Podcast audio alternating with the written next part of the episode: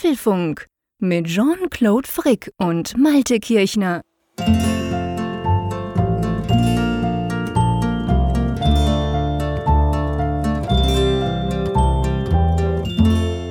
Folge 235 vom Apfelfunk Podcast aufgenommen. Ja, wir haben schon wieder August, Mittwoch, 5. August 2020.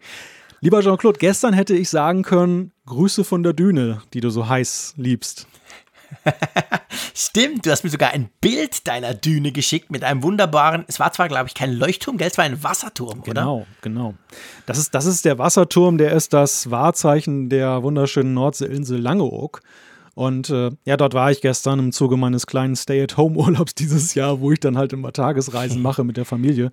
Gestern führte es uns nach Langeoog, wo ich übrigens ja auch dann noch Grüße übermitteln soll. Und zwar von Matthias Voss. Der ist, der ist Insulaner, der betreibt dort eine Pension. Der wohnt dort? Genau, betreibt dort eine Pension, ist langjähriger Hörer.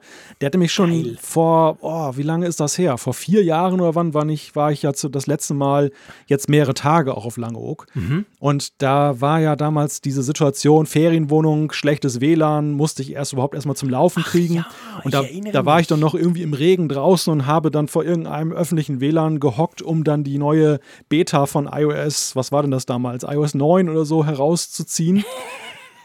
Und das hat er halt gehört damals und hat gesagt, hey, wenn du das nächste Mal auf der Insel bist, dann komm doch vorbei, kannst du meinen WLAN mitnutzen. Und wir hatten auch jetzt Kontakt miteinander. Ich hatte auch jetzt mit ihm konsultiert, weil ich so ein paar Fragen hatte. Jetzt in Corona-Zeiten ist ja alles ein bisschen anders. Da dürfen nicht mhm. ganz so viele Leute als Tagesgäste rüber und so weiter. Ja. Und ähm, naja, wir wollten uns eigentlich treffen, aber wie das halt so ist, sechs Stunden auf der Insel sind ja nichts. Du hast ja ein, ein voll bepacktes Programm, was du alles erledigen willst. Und dann hat es halt mhm. nicht geklappt mit dem Guten Tag sagen, aber das holen wir nach. Ich meine, ist ja nicht aus der Welt. Aber er hat mir übermittelt, dass ich auf jeden Fall dir auch einen herzlichen Gruß von der, Nord von der richtigen Nordsee übermitteln soll. oh, herzlichen Dank, vor allem noch von der Insel. Also, ihr wisst, die Reihenfolge ist klar. Ich will unbedingt den Malte da mal besuchen, aber dann eigentlich am liebsten auch noch gleich auf die Insel oder so, dass ich dich auch noch besuchen kann. Das freut mich natürlich sehr. Also, danke vielmals für diese Grüße. Ist ja eh immer cool, wie viele Grüße wir von unseren Hörerinnen und Hörern kriegen. Meistens natürlich in schriftlicher Form. Die stecken ja auf der ganzen Welt. Das sieht man auf der Hörerkarte in der Funkgeräte-App auch ganz gut. Neuseeland, äh, egal wo eigentlich. Und da ab und zu kriegen wir ja dann Grüße geschickt. Das finde ich immer ganz witzig. Ja, cool. Wenn wir schon bei den Grüßen sind, sag mal, bei dir wettertechnisch alles klar? Schon wieder Sommer oder ist es noch so ein bisschen kalt? Ja, jetzt kommt der richtige Sommer. Wir haben heute jetzt schon. Der richtige Sommer, okay. Ja, ja, wir haben heute jetzt schon an die 30 Grad hier gemessen. Jetzt hier im Studio sind es gerade 27 Grad, hat sich natürlich gleich aufgeheizt. Aber ich glaube, nächste Woche wird es richtig tierisch, weil dann soll nämlich dann die Temperatur dauerhaft dieses Niveau haben. Und dann wird sich natürlich auch das Dach hier immer mehr aufheizen. Also nächste Woche stelle ich mich auf Backofen ein, wenn ich mit dir spreche. Ja, das war ja letzte Woche bei uns der Fall und wir hatten ja jetzt ein paar Mal ziemlich heiß hier bei uns in der Schweiz. Jetzt im Moment ist voll okay, also bei mir ist 22 Grad in der Nacht. Die letzten paar Nächte war es 15 schon, also es war schon fast herbstlich. Aber das war so ein kleiner Einbruch mit viel Regen und so und jetzt ist auch bei uns angesagt, dann zumindest aufs Wochenende hin soll der Sommer zurückkommen, richtig heiß und so. Aber ich muss sagen, jetzt gerade am Mittwochabend, wo wir das ja aufzeichnen wie immer, am Abend spät bin ich gar nicht so traurig, dass es draußen relativ kalt ist, weil dann, ich habe jetzt perfekte Bedingungen, um diesen Podcast aufzuzeichnen. Ich meine, letztes Mal, wir hatten ja Apfelfunk am Hörer am Freitag, also das ist ja erst ein paar Tage her. Unsere Live-Show auf YouTube könnt ihr gerne auch gucken oder mal vorbeischauen auf unserem YouTube-Kanal Apfelfunk. Und da war es ja bei uns war es 35 Grad und zwar noch am Abend um 10 war es irgendwie 28 draußen. Ich bin ja ins Wohnzimmer geflüchtet. Von dem her bin ich ganz froh, dass ich das jetzt dieses Mal nicht muss, sondern ganz normal unterm Dach bei meinem schönen Mikrofon und meinen vielen Bildschirmen arbeiten kann. Das macht schon mehr Spaß, muss ich dir sagen. Ja, das glaube ich dir sofort. Also wenn ich ein Ausweichquartier suchen müsste, dann wäre das halt auch das Problem, dass mir mein ganzes Equipment halt hier fehlt. Und deshalb nehme ich halt in Kauf, dass ich dann eher hier dann durchgeröstet werde. Aber es ist schon so, also Podcasten und, und vor allem natürlich solche Live-Sendungen mit Video, die sind im Winter schon doch deutlich klimatisch besser auszuhalten. Da ist es ja ganz im Gegenteil ja. so, dass durch dieses Aufgeheize noch mit äh, Scheinwerfern, was du alles hast, dann äh, wird es ja sogar schön mollig warm, wo es dann sonst halt kalt mhm. ist, dann hier unterm Dach. Ja, ja, genau. Und das ist dann ganz fein. Also Sommer ist schon, das ist schon Podcasten am Limit. ja, das ist, das ist anstrengender. Und ich meine, was ja dazu kommt, ich, ich finde ja, weißt du, Podcasten, wenn es tierisch heiß ist, okay, dann sagt der Frick vielleicht mal mehr Mist als sonst und er schwitzt sich einen ab, aber das sieht man ja zumindest nicht. Im Idealfall merkt man nur wenig, hoffe ich jetzt mal als Hörer, ähm, außer dass wir am Anfang drüber sprechen. Aber das ist mir aufgefallen am Freitag. Ich meine, YouTube Livestream ist halt schon noch mal was ganz anderes. Die knallrote Birne vom Frick, die geht einfach nicht weg und vor allem jeder sieht's ja. Das ist schon irgendwie, ich finde das viel schwieriger. Beim Podcasten, das ist das Schöne, ihr seht mich ja nicht und ihr müsst euch auch nicht vorstellen, ob ich jetzt hier schwitze oder wie ich jetzt überhaupt da sitze. Das finde ich ist ein großartiger Vorteil gegenüber, wenn man irgendwas mit Kamera macht. Ja, ich finde ja sowieso, dass der, der Reiz auch des Podcasts ja zum Teil eben auch ist, dass du dir erstmal selber ein Bild von den Leuten machen kannst. Wie, wie stellst du dir sie vor, wie sie mhm. aussehen, welcher, in welchem Setting sitzen sie da, wenn sie sprechen. Und ich habe immer wieder die Erfahrung gemacht, dass, dass uns dann auch Leute geschrieben haben und die haben gesagt, ich habe ja, meine Vorstellung von euch war eine ganz andere als die Realität. Wobei ich immer nicht so richtig weiß, ist das jetzt ein, ein Wink, dass das positiver in der Realität ist oder negativer? Keine Ahnung. Ich möchte es auch gar nicht ja, wissen. Ja. Meine Illusion will ich da auch nicht dann kaputt machen, aber ja, das ist häufig so ein Faktor. Also ich, ich das ist so wie bei, bei einem Buch, weißt du, und der Verfilmung. Viele mhm, Leute sagen, genau. viele Leute sind ja auch von ja. der Verfilmung enttäuscht, gar nicht, weil die Schauspieler schlecht sind oder der Film schlecht gemacht ist, aber weil sie einfach gesagt haben oder sagen, sie, ich habe mir das Buch vorher durchgelesen, ich hatte so mein Bild davon, von dem Hauptcharakter ja. und dem Setting vor Augen und der Film hat es irgendwie kaputt gemacht. Ja, genau. Das ist eigentlich der Vorteil beim Podcasten. Jeder kann sich noch so ein bisschen eine gewisse Fantasie drumherum vorstellen, auch das vorstellen, was wir erzählen. Jeder stellt sich das so ein bisschen anders vor. Und beim Video ja, ich meine, beim Video ist es halt, wie es ist. Du siehst, wie es ist. Und das mag okay sein, aber auf der anderen Seite, da bleibt kein, da bleibt kein Raum für Interpretation, sondern man sieht halt, wie es ist. Also nach wie vor, so gerne ich auch Video mache und so, aber ähm, Podcast ist einfach schon, ist einfach schon geiler. Ja, Punkt. ist die Königsdisziplin. Du, hat, du, du hattest ja heute recht viel mit Samsung zu tun, nicht wahr? Puh, ja, das war so. Ich war an einem Samsung Unpacked, also nur in Zürich natürlich, ist ja nichts mit Reisen im Moment. Ähm, aber ja, genau, die haben ja das Galaxy Note 20 vorgestellt und Note 20 Ultra, also das, das neue Top-Smartphone, sag ich mal, das mit dem Stift. Das ist ja das einzige Smartphone, das ich mit Stift wirklich nutze, beziehungsweise wo ich den Stift wirklich nutze. Im Unterschied zum iPad, ist ja ganz witzig. Ich bin da offensichtlich, also nein, es stimmt nicht, aber in meiner Bubble eher eine Minderheit, aber es muss, es muss, muss noch mehr geben, sonst würden sie ja diese Geräteklasse nicht seit Jahren schon bauen. Ja, das Neue haben sie vorgestellt, wieder super duper interessant. Wobei spannend, es ist, es gibt, also nur kurz, aber es gibt ja so ein Note 20 und ein Note 20 Ultra und die mhm. unterscheiden sich mal im ersten Moment im Preis, 250 Franken Unterschied. Und das ist ja lustig. Normalerweise kannst du ja bei diesen Top-Smartphones, weißt du, so wie beim Pro, also wie beim Plus und beim Pro, also 11 Pro und 11 Pro Max, so ist es ja. Da kannst du ja sagen, ja, okay, das Max bietet ja auch mehr und so und okay, ist ein bisschen teurer. Aber eigentlich sagst du ja meistens dann, eigentlich rein vom Preis her, nimm das zweitteuerste, weil das hat ja praktisch alles. Weißt du, was ich meine? Mhm. Der Aufpreis aufs Teure lohnt sich ja sehr oft bei diesen super teuren Smartphones nicht unbedingt. Dass du sagst, hey, sparst du lieber 200 Franken und verzichtest auf wenig. Beim Note, es war schon letztes Jahr so, aber dieses Jahr ist wieder ganz krass, ist es genau umgekehrt. Klar, das Ultra ist 250 Franken teurer, also natürlich viel, aber du kriegst, blöd gesagt, für 500 Franken mehr Sachen. Also das normale Note 20, das kostet auch 1000. Und das hat so viele Kompromisse, dass du eigentlich sagen musst, hey, spinnt ihr denn für 1000 Franken ein Smartphone, das kein ultra super mega Bildschirm hat, dass die Kamera ist viel schlechter und, und, und, und, und. Dann, wenn schon, dann zahlst du halt lieber 1250 Franken. Dafür hast du wirklich die All-Inclusive Super-Duper-Variante. Also es ist interessant bei diesem Gerät, dass man wirklich das kleinere, günstigere ganz klar nicht empfehlen kann. Ja. Das habe ich selten bei Smartphones, die so, die so daherkommen, weißt du? Ja, spannende Gestaltung. Die mhm. Frage, die sich mir natürlich stellt oder auch den ganzen Tag über stellte, als ich das Nachrichtengeschehen mitverfolgt habe, ist, und deshalb gucken wir ja auch so ein bisschen auf Samsung und was andere Mitbewerber machen. Was kann Apple daraus lernen oder welche Rückschlüsse können wir für das Apple-Universum ziehen? Ja, ich glaube, Apple kann, also Apple kann, glaube ich, zwei Dinge oder äh, eins können sie sicher lernen und zwar ähm, bei der Kamera, und das hat Samsung gut gezeigt im Frühling schon beim Galaxy S20 Ultra, die haben ja diesen 108 Megapixel Sensor mit dem 100-fach Space Zoom damals vorgestellt im Frühling. Und es war ein totaler Reinfall. Also das war quasi, das 100-fach sah einfach nur scheiße aus. Alle haben das ausprobiert und dann gemerkt, das ist ja total peinlich, kann ich ja gar nicht brauchen. Jetzt ist die gleiche Kam Kamera drin, aber die hat nur noch einen 50-fach Zoom. Also die haben quasi gemerkt, okay, das mit dem 100-fach war Mist, komm, wir machen nur 50-fach, dann sieht es nicht ganz so doof aus. Sieht immer noch nicht toll aus, aber immerhin. Und die haben auch gelernt zum Beispiel, dass du, wenn du zu viel des Guten machst, also zum Beispiel der Autofokus dieses S20 Ultra, der war echt schlecht. Hm. Also so meine Kinder rumrennen, meistens unscharf. Und seien wir ehrlich, das sind wir uns ja eigentlich nicht mehr gewöhnt von Smartphones in dieser Preisklasse. Ja. Das iPhone ist ja immer scharf, hältst du drauf und funktioniert. Also Samsung ist da blöd gesagt wie ein bisschen zu weit gegangen. Jetzt haben sie mit dem, mit dem, mit dem Note, haben sie das wieder korrigiert. Da ist jetzt ein neuer Autofokus drin und ich meine, ich habe es erst seit zwei Stunden, ich habe noch nichts ausprobieren können, aber also sie sind so ein bisschen zurückgesteppt. Oder zum Beispiel diese 120 Hertz. Du weißt, ich bin ja ein großer Fan dieser flimmerfreien Bildschirme. Das ist beim, bei, bei, bei Samsung ist das irgendwie nur möglich, wenn du auch die Auflösung runterschraubst.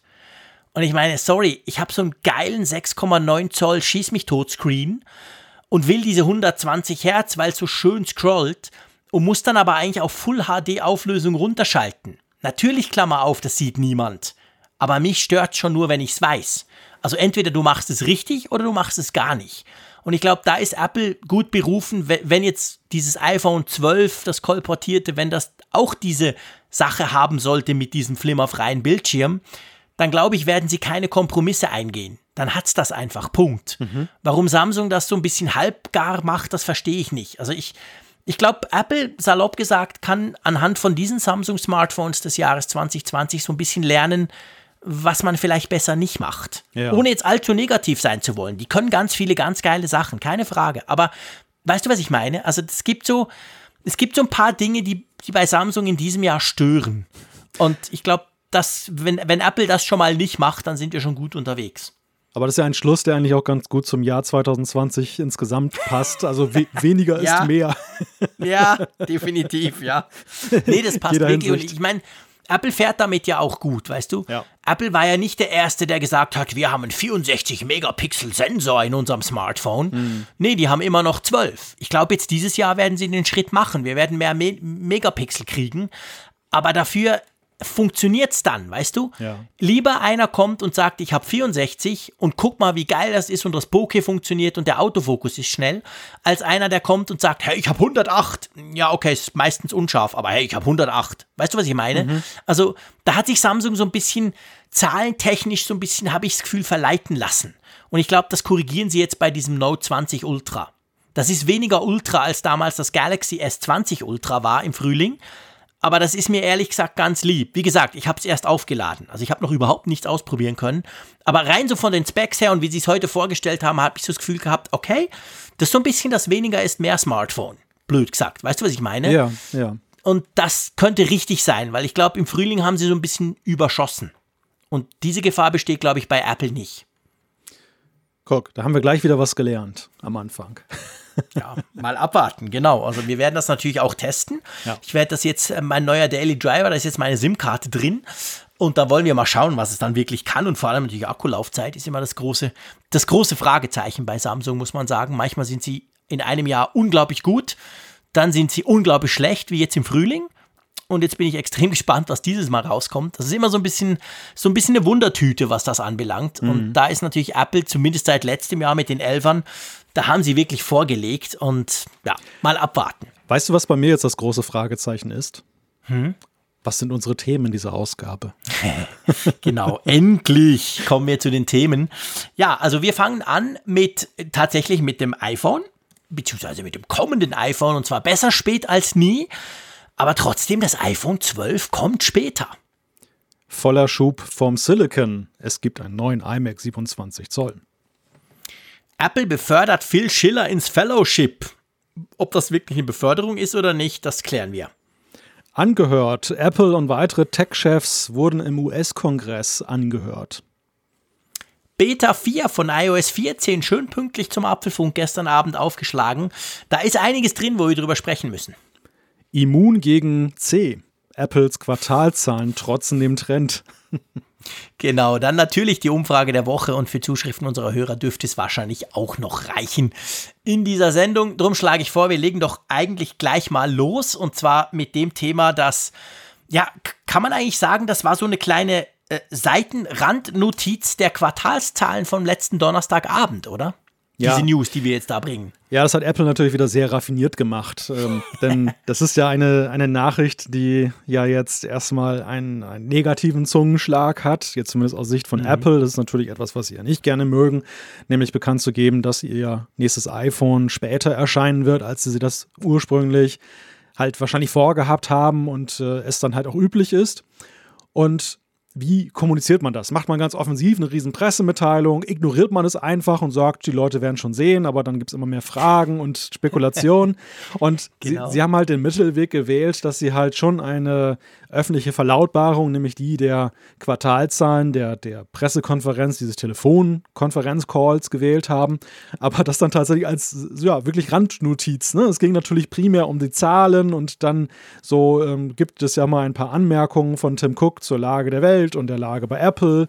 Und ähm, in dem Zusammenhang wurde dann halt gesagt, und das hat, glaube ich, auch gar nicht mal Tim Cook selber gesagt, sondern der, nee. der CFO Luca Maestri, der hat halt dann so im Ausblick erkennen lassen, dass es da wahrscheinlich zu Verschiebungen kommt. Und das hat einen Grund, das iPhone 12 wird für so ein bisschen später als üblich herauskommen. Genau, a few weeks later hat er gesagt, was immer das heißt, also einige Wochen später. Das ist maximal ungenau natürlich, aber auf der anderen Seite, ähm, ja, wir wissen, es kommt ein bisschen später. Und das lässt ja jetzt so ein bisschen, ich meine, das lässt ja jetzt auch wieder einigen Raum für Spekulation. Seien wir ehrlich, seit März geht man ja ein bisschen davon aus, ja, hey, das kann ja nicht sein, dass diese Corona-Geschichte, wo ja in China wirklich wochenlang alles zu war, das muss ja irgendeinen Effekt haben. Also wir haben ja schon länger darüber spekuliert, dass es später kommen könnte. Jetzt ist es quasi offiziell. Aber die Frage, die sich mir jetzt natürlich als erstes stellt, ja, was heißt denn das jetzt konkret? Und damit meine ich jetzt nicht, wann kommt das iPhone 12 in die Läden, das wissen wir letztendlich wirklich noch nicht. Das wissen wir nie im Zeitpunkt August. Aber die Frage ist ja jetzt, normalerweise ist es ja so, wir haben meistens nach dem ersten Weekend irgendwie so 8., 9., 10. plus minus September ist ja diese Keynote, diese Apple Keynote. Und danach, meistens zwei Wochen später, tatsächlich kommt das ja schon zu uns, nach Deutschland, in die Schweiz. Wir sind da auch seit ein paar Jahren immer in dieser ersten äh, Länderriege dabei. Jetzt ist ja die Frage, ist die Keynote auch drei, vier Wochen später, also erst Ende September? Und dann kommt zwei Wochen später, Mitte Oktober plus minus das iPhone raus? Oder haben wir eine Keynote ganz normal? Wir sehen diese tollen iPhones, wie damals beim iPhone 10, und dann heißt es halt, ey Freunde, übrigens, ja, das iPhone 10 kommt dann, pff, keine Ahnung, am 15. Oktober. Was meinst du?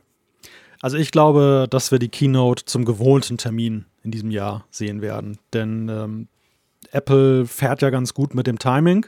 Sie haben das ja auch äh, beibehalten damals, als sie das iPhone 10 vorgestellt haben. Mhm. Das ja auch erst Später November kam. dann auch tatsächlich, also das wäre ja wahrscheinlich ja. ein vergleichbarer Zeitrahmen. Dann a äh, few weeks, weeks later, ähm, das werden ja wahrscheinlich nicht zwei Wochen sein, sondern schon drei oder nee. vier, sonst würden sie es nicht für nennenswert ja. erachten. Und ähm, ich gehe davon aus, es wird ein November-Phone. Die Frage, die sich mir auch stellt, ist ja, Release-Datum schön und gut, das ist ja das eine, aber in welchem Umfang sind sie denn auch in der Lage, dann die Nachfrage zu befriedigen? Also wird es, mhm. wie, wie groß wird das Startkontingent sein? Wie lange müssen die Leute warten, bis sie dann tatsächlich, wenn sie dann ähm, nicht gleich in Minute 1 bestellt haben, dann das Gerät bekommen? Und das, das ist, glaube ich, doppelt ein Faktor in diesem Jahr, weil einerseits hast du eben ja dieses, dieses Thema mit C, was jetzt alles so mhm. halt alle Zeitpläne verschoben hat, alle Bedingungen verändert hat. Auf der anderen Seite erwarten wir mit dem iPhone 12 ja nun auch mit 5G und durchaus wahrscheinlich auch größeren Updates ähm, ja auch ein Telefon, glaube ich, was herausragt aus dem Line-Up ja. der letzten Jahre. Also wenn das jetzt so, so, so ein S-Upgrade wäre, dann wäre ich ja recht beruhigt, weil dann würde ich sagen, okay, klar, es kommt ein bisschen später, aber die Nachfrage wird sich, wird normal sein. Aber diesmal mhm. könnte es wirklich auch eine erhöhte Nachfrage geben. Und wenn diese beiden Faktoren Absolut. zusammenkommen, ja. oh je, das kann natürlich dann böse enden. Und das, das ist so ein bisschen meine Angst, die ich dann halt, die mich, oder was heißt so Angst, aber meine Sorge, die mich so ein bisschen begleitet. Wie siehst du das also mit der Keynote? Glaub, Ja, also ich, ich sehe das ähnlich wie du. Ich glaube auch, und zwar nicht nur, weil es so gut passt, weil es natürlich im zeitlichen Kalender sozusagen der Berichterstattungen auch von uns ganzen Techies natürlich gut passt, ein Fixstern ist, sondern ich glaube auch, weißt es geht ja auch um iOS ähm, 14 iPadOS, iOS, all die ganzen Software-Sachen, die kommen ja auch immer normalerweise dann irgendwann mal raus. Ja. Und die sind ja, ich meine, wenn wir jetzt gucken, die ganzen Betas, die sind ja völlig im Plan. Also warum denn noch einen Monat länger warten, bis wir endlich iOS 14, WatchOS 7 etc. kriegen, nur weil die Geräte nicht ready sind? Ich glaube, das, also das ist auch noch so ein Faktor, der, der durchaus eine Rolle spielen kann, dass wir vielleicht an dieser Keynote neben den Geräten eben wie, wie gehabt auch iOS sehen werden und iOS dann aber auch irgendwie eine Woche, zwei später wie immer kommt, halt nicht zusammen mit den iPhones oder nicht mit allen. Nächster Punkt kommen wir dann nachher dazu. Aber ich glaube auch, dass das iPhone 12, du hast es erwähnt, das ist ja, wenn man den Leaks Glauben schenken soll, ganz neues Design, mehr so kantig wieder, so wie das iPad Pro eigentlich und dazu eben 5G etc. Also wirklich, wirklich neue Features.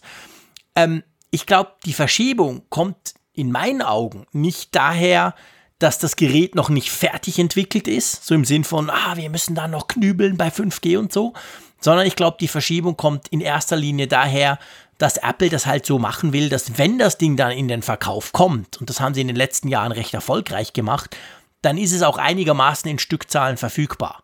Also dann ist es nicht so tröpfchenweise und du wartest dann noch drei Monate. Und ich glaube, damit sie einigermaßen diese Stückzahlen hinkriegen, beim iPhone 10, ich weiß, das ging ja dann fast bis Ende Jahr, bis man einigermaßen die Lieferkette im Griff hatte, dass, dass genug Geräte da waren. Aber ich glaube schon, dass sie, dass sie da, dass das der, der, der Faktor ist. Ja. Das Teil ist ready, das können die Anfang September zeigen. Die könnten das auch, auch zwei Wochen später verkaufen. Das Problem ist nur, die haben nicht diese Millionen Geräte, die sie normalerweise am ersten Weekend auf Halde haben müssen, weißt du? Ja, das, ich glaube, das ist gar keine Frage, dass das iPhone 12 jetzt dann in der Konstruktion längst fertig ist und getestet auch ist mhm. und, und dann halt äh, veröffentlicht werden könnte. Aber es ist genau der Punkt, den du angesprochen hast, dann die Lieferkette. Sie sind ja auch in hohem Maße abhängig von ihren Zulieferern. Und das, das ist so, natürlich gibt es Verträge, aber in diesem Jahr ist ja nun manches dann eben nicht so regelkonform und, und es gibt höhere Gewalt, ja, buchstäblich. Genau. Und das macht, ja, genau. das macht es halt für, für Apple dann schwierig, zumal ja auch gewisse Unwägbarkeiten sind. Also wir, wir betrachten ja nur den Status quo.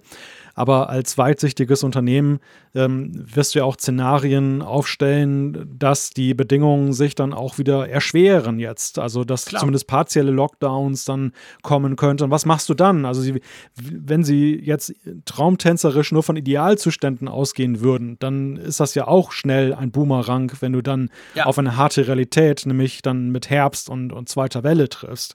Und ich glaube, ja, genau. dass sie deshalb halt, und das ist ja auch Apple, das, das, das ist ja, passt ja auch zum Thema Finanzen ganz gut.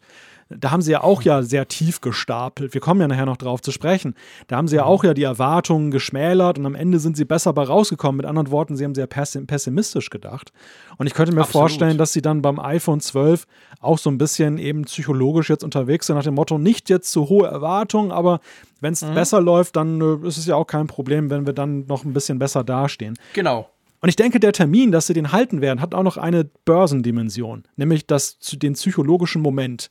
Es ist ja immer für ein börsennotiertes Unternehmen eine positive Nachricht, wenn du ein Produkt dann ankündigst, das eben eine Perspektive aufzeigt, dass das Unternehmen wieder kräftig Geld verdienen wird. Das haben sie auch ja letztes ja. Jahr gemacht mit den Services, die sie sehr früh lanciert haben in der Ankündigung und sie kamen tatsächlich erst am Ende des Jahres.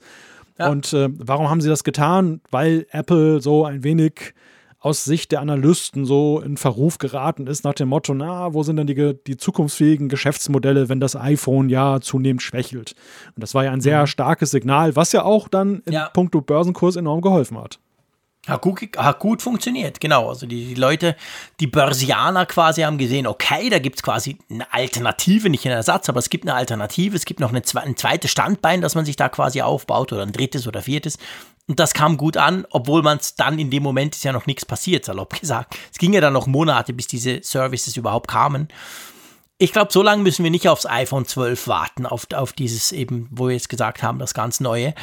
Aber ich könnte mir schon vorstellen, dass es so ein bisschen so wie beim iPhone 10 laufen wird, dass wir das irgendwie erst im Oktober, Ende Oktober kriegen oder in den Verkauf geht und dann vielleicht unter Umständen, wenn es so toll ist, wie wir das uns natürlich erhoffen, kann es natürlich auch sein, dass es dann ein bisschen länger dauert, bis es einfach so easy peasy im Laden geholt werden kann, oder? Sind wir uns ja in den letzten Jahren nicht mehr so gewöhnt, aber war ja früher schon oft so, da haben sie da immer gesagt, wir haben zwei, drei, vier, fünf Millionen am ersten Weekend verkauft und du hast ja dann schon gemerkt, wenn du jetzt quasi so noch ein paar Tage wartest nach Verkaufsstart und dann, ja, ich gehe mal so zwei Wochen später, ich gehe mal in den Apple Store, dann waren keine mehr da. Das gab es jetzt letztes und vorletztes Jahr nicht. Aber früher war das ja durchaus Usus. Meinst du, das könnte dieses Mal auch der Fall sein? Es ist möglich. Also es mhm. ist auf jeden Fall denkbar, dass das wieder passiert. Dass sich das geändert hat, hat ja zwei Gründe. Der eine Grund ist, dass Apple, was die Logistik angeht, halt immer besser geworden ist. Die haben das immer besser in den Griff gekriegt, die Nachfrage richtig einzuschätzen, entsprechend vorzuproduzieren, schnell zu transportieren von der Produktion hin in die Läden oder zum mhm. Verbraucher. Das haben sie meisterhaft hingekriegt. Ähm, das, das ist natürlich jetzt durch das Thema mit C ausgebremst. Ähm, ja, oder zumindest, zumindest zum, ja genau, zumindest potenziell gefährdet, dass es so reibungslos ja. funktioniert wie sonst, so gewohnt reibungslos. Und der, der, der andere Punkt, der in den letzten Jahren ja auch etwas ähm, ja, begünstigend war, Jetzt nicht aus Sicht des Verkäufers, weil der möchte am liebsten ganz viel verkaufen auf einen Schlag. Aber dass, dass eben auch das Smartphone-Fieber ja schon so ein bisschen nachgelassen ja. hat. Also dass die, ja, das die, die Menschen in größeren ähm, Intervallen halt die Geräte gekauft haben, dass insgesamt auch so eine gewisse Marktsättigung sich in, zumindest in einigen lokalen Märkten eingestellt hat. Und jetzt ist es eben so, ich glaube, wie eingangs erwähnt, das iPhone 12 ist so ein kleiner Gamechanger, weil das ist so wie damals, als Apple dann eben beim zweiten iPhone UMTS eingeführt hat. Das, das wird schon von ja, vielen, genau. glaube ich, heiß erwartet. Zumindest geben mir die Zuschriften, die wir bekommen, das Gefühl, weil viele nämlich ja. in den letzten Jahren immer wieder gesagt haben, ja, ich lasse das iPhone 11 mal aus, weil ich will dann wieder mhm. einsteigen, mhm. wenn es 5G gibt. Ja, das habe ich auch, höre ich immer wieder. Gerade eben von denen, die auch sagen, weißt du, ich kaufe mir nicht alle zwei Jahre ein neues Smartphone. Ich will das vier, fünf, vielleicht sogar sechs Jahre behalten. Und, und wenn du diesen Zeithorizont hast, wird 5G natürlich viel wichtiger, als es Stand heute jetzt ist, wo man sagen kann, ja, hey Freunde, Luxus, okay, und wo ist denn da eine Antenne und so. In ein paar Jahren sieht das völlig anders aus und da ist das schon ein wichtiger Punkt. Ich gebe dir recht, auch letztes Jahr, ich hatte einige gesagt haben, ja, weißt du, diese geile Akkulaufzeit und diese tollen drei Kameras, aber nee, ohne 5G 5G, nee, ich warte noch mal ein Jahr. Und die schlagen dann unter Umständen dieses Jahr zu. Ja.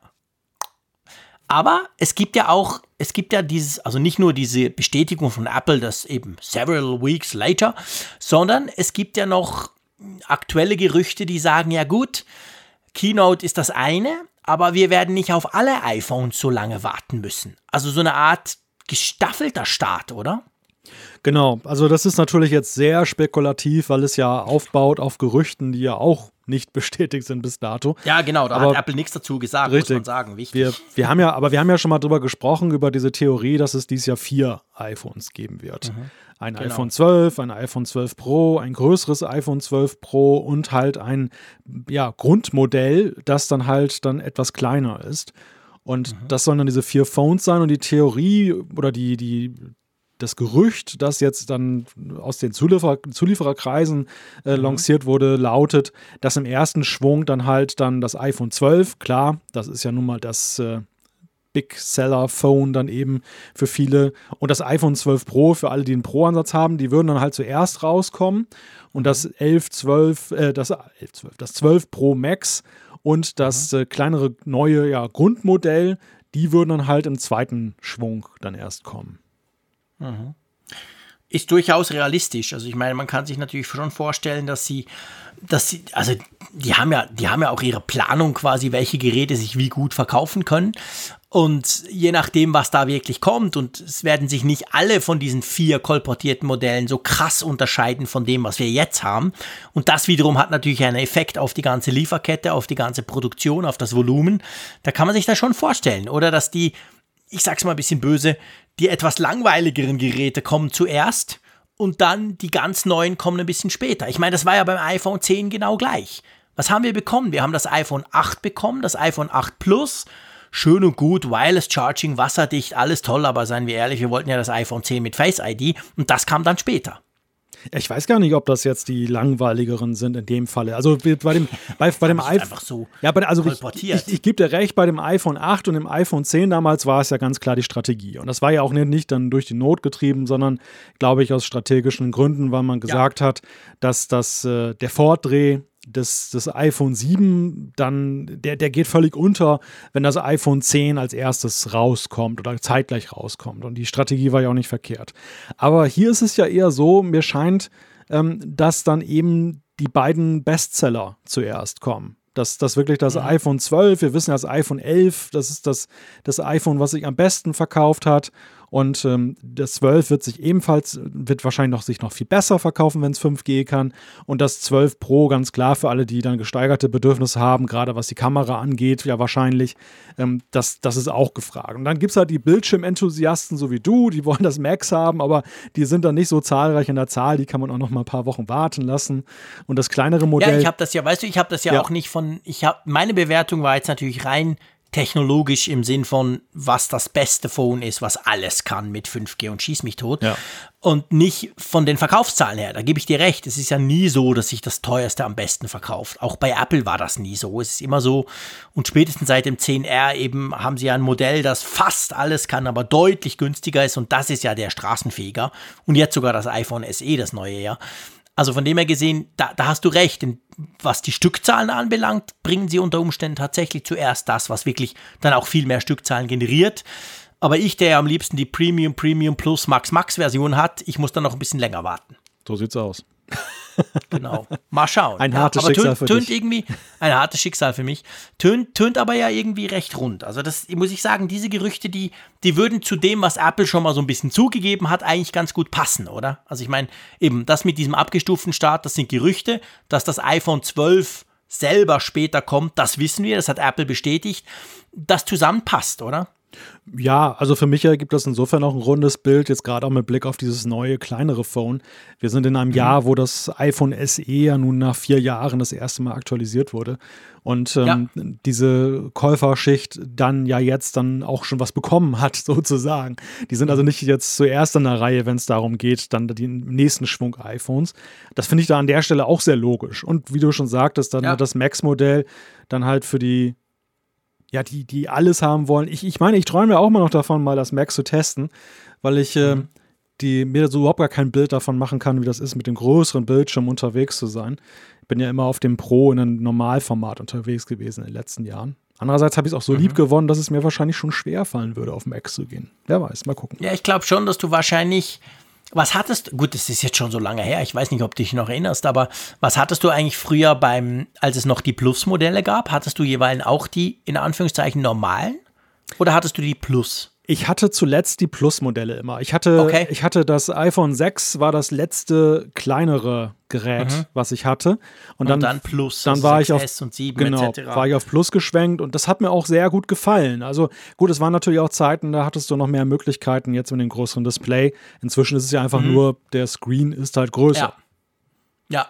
Ja, leider. Das ist ja, haben wir auch bemängelt immer wieder, dass man eigentlich nichts draus macht aus diesem größeren Bildschirm. Also ich habe nicht mehr Funktionen, wenn ich es drehe oder so, was früher der Fall war.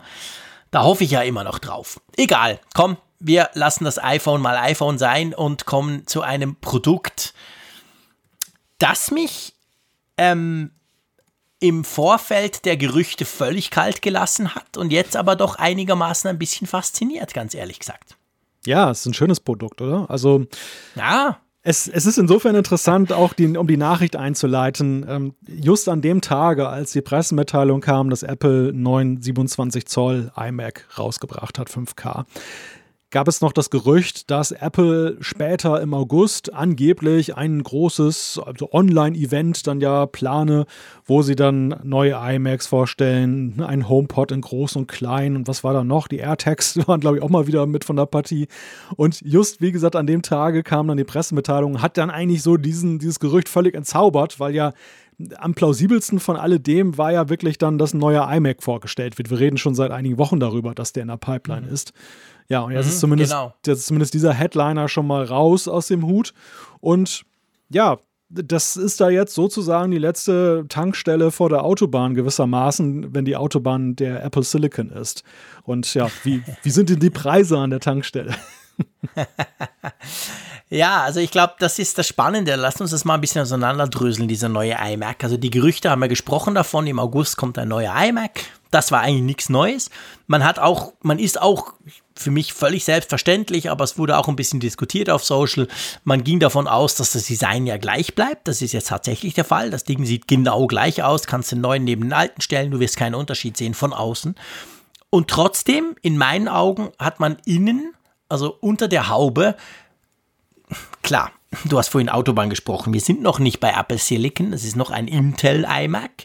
Der letzte sicher, der vorgestellt wird. Aber man hat mehr gemacht, ganz ehrlich gesagt, als ich erwartet hätte. Weil wenn du dir die iMac-Geschichte in den letzten paar Jahren anguckst, war es eigentlich immer so ein bisschen besserer Prozessor, ein bisschen bessere Grafikkarte. Anderer, mehr Speicher, pff, okay, Punkt. Dieses Mal muss ich sagen, ist das alles auch der Fall, natürlich. Aber es ist, es geht tiefer, es geht weiter, das Ganze. Also vielleicht, wir können, magst du mal, wollen wir mal so ein bisschen die einzelnen Punkte durchgehen, weil ich finde, es hat ein paar ganz spannende Änderungen, die dieser neue iMac mit sich bringt. Einverstanden? Ja, ja, das können wir tun. Also erstmal nur SSDs ich habe das schon länger gesagt, der Frick mal wieder, aber ähm, ich habe ja gesagt, seit ich den iMac Pro habe, habe ich gemerkt, wie sinnvoll das eben ist, wenn man keine drehenden Platten mehr drin hat, weil man dadurch natürlich auch den T2-Chip haben kann, der ja doch ein, sicherheitstechnisch eine schöne Nummer ist und so. Man kann den Final Cut Pro gewisse Codecs schneller rendern und so weiter. Also das ist so ein bisschen ein Twitter-Teil. Der, der T2-Chip ist ja eigentlich Apple Silicon, so ganz klein wenig, ein bisschen, ein Zusatz und macht eben die ganze Security und so. Also hat man sich jetzt wirklich entschieden, dieses quasi Fusion Drive gibt es nicht mehr. Das fliegt komplett raus aus dem Lineup der iMacs. Es gibt nur noch SSDs und wenn du richtig viel Kohle raushauen willst, dann kannst du sogar 8 Terabyte SSD reinbauen. Crazy, aber okay, kann man tun. Also das ist, finde ich, schon mal sehr schön. Aber eigentlich viel spannender ist das Display. Hättest du erwartet, dass wir ein True Tone Display beim iMac kriegen? Ja, also zumindest nicht zum jetzigen Zeitpunkt mit einem Intel-Prozessor. Genau. Und das gleiche, das, das, gleiche gilt auch für dieses Nano-Texturglas, ja. das da ja, jetzt genau. eingebaut wurde. Das, das finde ich, das kommt völlig unerwartet, dass man tatsächlich noch so nochmal rangegangen ist, wirklich an das, an den Bestand, weil es ja wirklich ansonsten vom Design und vom Aufbau her ja eben der iMac ist und jetzt eben nicht dann das rahmenlose Display, wo man sowieso alles anfassen muss. Das finde ich beeindruckend, ja.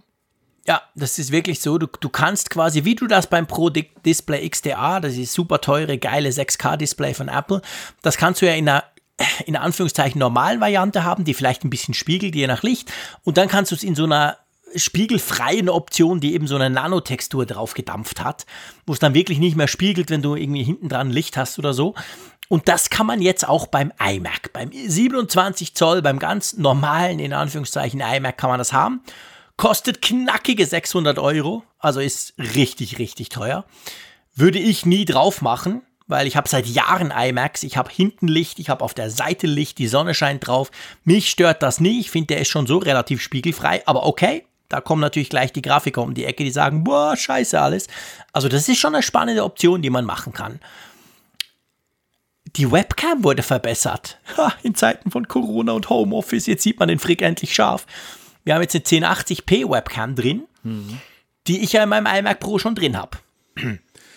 Ja, ich meine, die Webcam gehört ja zu den größten Mysterien der Menschheit, dass da bei den ja, dass die Computer immer leistungs, nicht nur die Macs, ja auch eigentlich im PC-Sektor hast du es ja auch größtenteils. Ja, stimmt. Ist nicht dass, dass, dass die Webcams halt vernachlässigt wurden über viele Jahre auf, auf teilweise extrem niedrigen Auflösungen dann verblieben sind. Das gleiche gilt übrigens auch für das Mikrofon. Also du hast ja jetzt auch die, ja. die Akustik jetzt vom Mikrofon des 16 Zöller MacBook Pros drin, die ja, wo Apple ja von Studioqualität spricht also ich sag mal, was ich gehört habe, fand ich jetzt, Studioqualität ist für mich das, was wir hier abliefern jetzt gerade oder ja, noch besser. Das aber klar. das, das, ähm, es ist auf jeden Fall definitiv aber besser als viele eingebaute Mikrofone, die du sonst in Notebooks hast, was sie eben da haben. Und das ist natürlich in dem Zusammenhang auch sehr erfreulich, dass du dir dann so ein Headset zum Beispiel sparen kannst und kannst dann eben auch ja. deine, gerade jetzt in heißen Zeiten, da musst du nicht irgendwie noch was auf den Kopf schnallen, sondern du kannst dann eben deine Videokonferenzen dann in bester Qualität, sowohl visuell als auch akustisch abhalten. Zumindest theoretisch ganz genau. ähm, 10 Cores, also wenn du willst, kannst du den iMac, den 27 Zoll iMac jetzt wirklich mit 10 Cores, also Core i9 mit 10 Cores ausrüsten. Das ist natürlich geil, wenn du richtig, richtig, richtig viel Power brauchst. Äh, was mich ein bisschen stört an dieser doch umfassenderen an diesem umfassenderen Update, schwierig für einen Schweizer. Also ist mehr drin, als ich gedacht habe, ganz klar. Trotzdem finde ich es schade, dass, nur zwei, dass nach wie vor nur zwei Thunderbolt 3 Anschlüsse drin sind. Also das hatte der iMac ja schon länger, zwei Thunderbolt 3 Anschlüsse. Das hat sich nicht geändert. Da finde ich, hätten sie durchaus mal kurz zum iMac Pro rüberschielen können, der deren vier hat. Also offensichtlich haben sie dann schon nicht das komplette Redesign der, der, der Fest, der, der, ähm, des Motherboards oder so gemacht, weil das finde ich so ein bisschen wenig halt. Ich weiß nicht, wie es dir geht. Thunderbolt ist natürlich sowieso geil und du kannst auch chainen hintereinander, aber zwei ist schon nicht gerade viel, oder? Ja, es kommt natürlich mal darauf an, jetzt was für einen iMac du dir kaufst. Wenn du dir den 10-Kerner jetzt kaufst in der Maximalausstattung und du kommst ja wirklich auf astronomische Preise, dann sind ja auch 5.000, 6.000 Euro locker mal erreicht, ja. wenn du da ja. den, den, den Maxed Out dann bestellst. Und ähm, dann ist es natürlich schon ein bisschen dürftig, wenn du dann nur zwei Anschlüsse hast. Ich sag mal, beim Grundmodell und bei, bei Grundbedürfnissen, dass du einfach nur einen leistungsfähigen, großen Desktop-Computer haben möchtest. Ich glaube, vielen Nutzern wird das schon durchaus ausreichen oder die behelfen sich halt mit, mit irgendwie, dass sie dann eben eine Art Hub dann dahinter schalten und dann, dann gerade im Desktop-Bereich ja. ist das, finde ich, nicht so ein gewaltiger Faktor, sowas zu tun, jetzt im Vergleich zum Beispiel zu Mobilgeräten. Da finde ich das viel gravierender, wenn du nur einen USB-C-Anschluss hast und über den musst du sowohl dann deine, deinen Stromanschluss ja. realisieren, als auch dann weitere Peripherie also an, ja, ja. anschließen. Das war ja auch beim MacBook da immer das große Handicap. Das stimmt natürlich. Ich meine, du hast beim, beim iMac hast du ja auch vier normale USB Punkt 3 Anschlüsse, die sind ja auch voll okay. Also da kannst ja. du das meiste auch anschließen, wenn Eben. du willst. Was hängt auf Von davon ab, das stimmt schon. Ja, es kommt wirklich darauf an, was du anschließt, genau. Ähm, Übrigens auch der iMac Pro wurde ganz, aber wirklich viel, äh, ganz leicht aktualisiert. Nicht vergleichbar mit was sie beim, I, beim normalen iMac gemacht haben. Da ist es einfach so, dass du das Grundmodell jetzt nur noch mit 10 Cores kaufen kannst. Also ich habe ja das Grundmodell vom iMac Pro, das hat ja einen 8-Core Xenon-Chip drin. Und jetzt quasi, wenn du jetzt heute einen neuen iMac Pro kaufst, dann hat er zwar zum Beispiel nicht dieses coole True Tone Display, das jetzt im normalen iMac drin ist. Der hat auch nicht die Option, die spiegelfrei und so. Alles nicht. Das Einzige, was anders ist, ist eben, dass, dass du quasi erst ab 10 Core überhaupt erst anfangen kannst. Es geht ja dann hoch bis 18 Cores. Mhm. Ja, aber es zeigt schon so ein bisschen, ehrlich gesagt, also der iMac, ich glaube, da haben sie sich nochmal richtig Mühe gegeben. Und beim iMac Pro ich meine, das, das ist ja, da ist ja nichts neu. Die haben einfach gesagt, okay, das 8-Core fliegt raus, das 10-Core ist jetzt das neue Standardmodell, Punkt. Sonst wurde der überhaupt nicht verändert. Ich glaube schon, der, der läuft so ein bisschen aus. Der iMac Pro meinst du? Ja, ja. Weißt du, also ich glaube, der ist noch drin, der ist mhm. okay. Aber seien wir ehrlich, du weißt, ich bin super happy damit. Mhm. Aber ich glaube, der war ja, der war ja in der Zeit sinnvoll, als du den Mac Pro eben noch nicht hattest. Als du zugegeben hast als Apple, hey shit, der Mac Pro, wie wir ihn vorher hatten, der Trashcan, also quasi der Champagnerkühler, das geht nicht mehr weiter, wir machen was ganz Neues. Und weil wir wissen, dass ihr gern was richtig Schnelles braucht, wir, wir geben euch mal diesen iMac Pro. Hm. Aber das war eher immer so eine Art Zwischending, weißt du? Mhm. Jetzt ist es für mich ja unglaublich cool, weil ich den iMac per se liebe mit diesem tollen Bildschirm. Aber die ganzen Pros, die sind ja jetzt alle weg vom iMac Pro. Die haben sich jetzt allen richtigen Mac Pro gekauft und rüsten den auf bis schieß mich tot. Und ich glaube, so wird es auch weitergehen. Ich glaube ich, ich glaub irgendwie nicht, dass der iMac Pro da noch irgendwann dann noch einen Nachfolger kriegt, oder?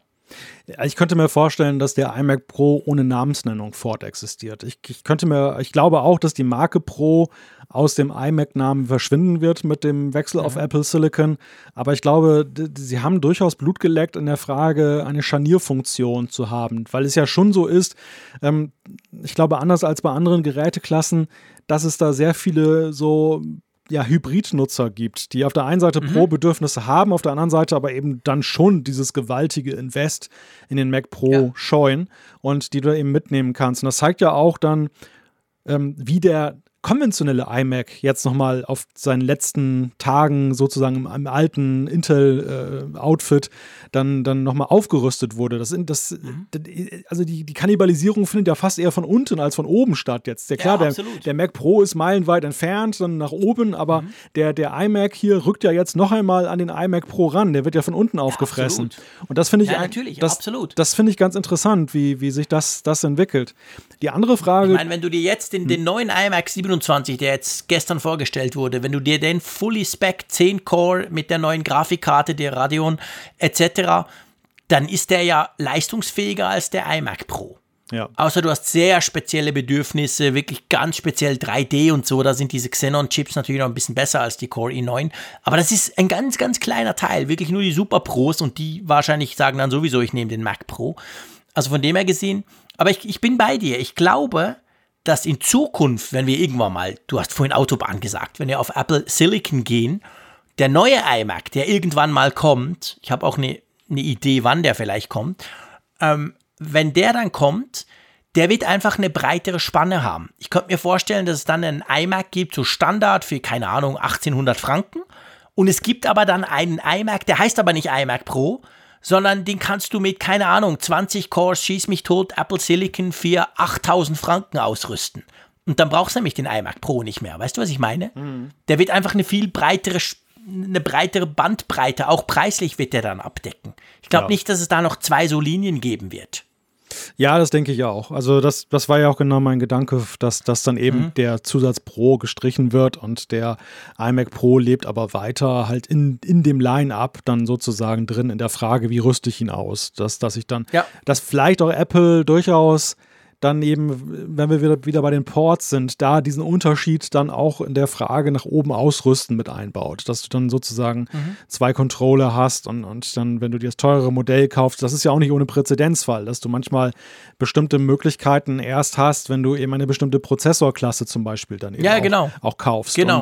Und dass dann eben dann beim Mainboard auch irgendwo was stattfindet, was der Nutzer nicht sieht, aber was im Inneren halt steckt. Und das, das könnte ich mir vorstellen, ja. dass das beim iMac dann auch dann, dann passiert. Was ich ja beim MacBook Pro auch ja. so jetzt. MacBook Was? Pro 13, die gibt es in drei Varianten genau. und die oberste unterscheidet sich sehr deutlich von den, von den zwei vorher. Was ich aber interessant finde, ist, du hast am Anfang ja von so einer Art Aha-Effekt gesprochen, dass ähm, mhm. dieser iMac, dieser neue iMac, den wir hier präsentiert bekommen haben, dass der ja die Vorstellungen schon durchaus gesprengt hat in mancherlei Hinsicht, was Apple jetzt mhm. auf den letzten Metern der x86-Generation noch macht. Und mir scheint so, wenn ich ein bisschen drüber nachdenke, dass sie eine sehr, ja, sehr penible Zielgruppenanalyse gemacht haben. Ich glaube, dass du im höheren Pro-Segment, also so ein, so ein Mac Pro und so, da musst du jetzt nicht mehr groß rangehen die, die da mhm. jetzt dann äh, den nicht schon haben, oder auch die, die ihn haben, die warten jetzt auf den Silicon. Die, die, die wollen, die, die, werden zu den ersten gehören, die dann eben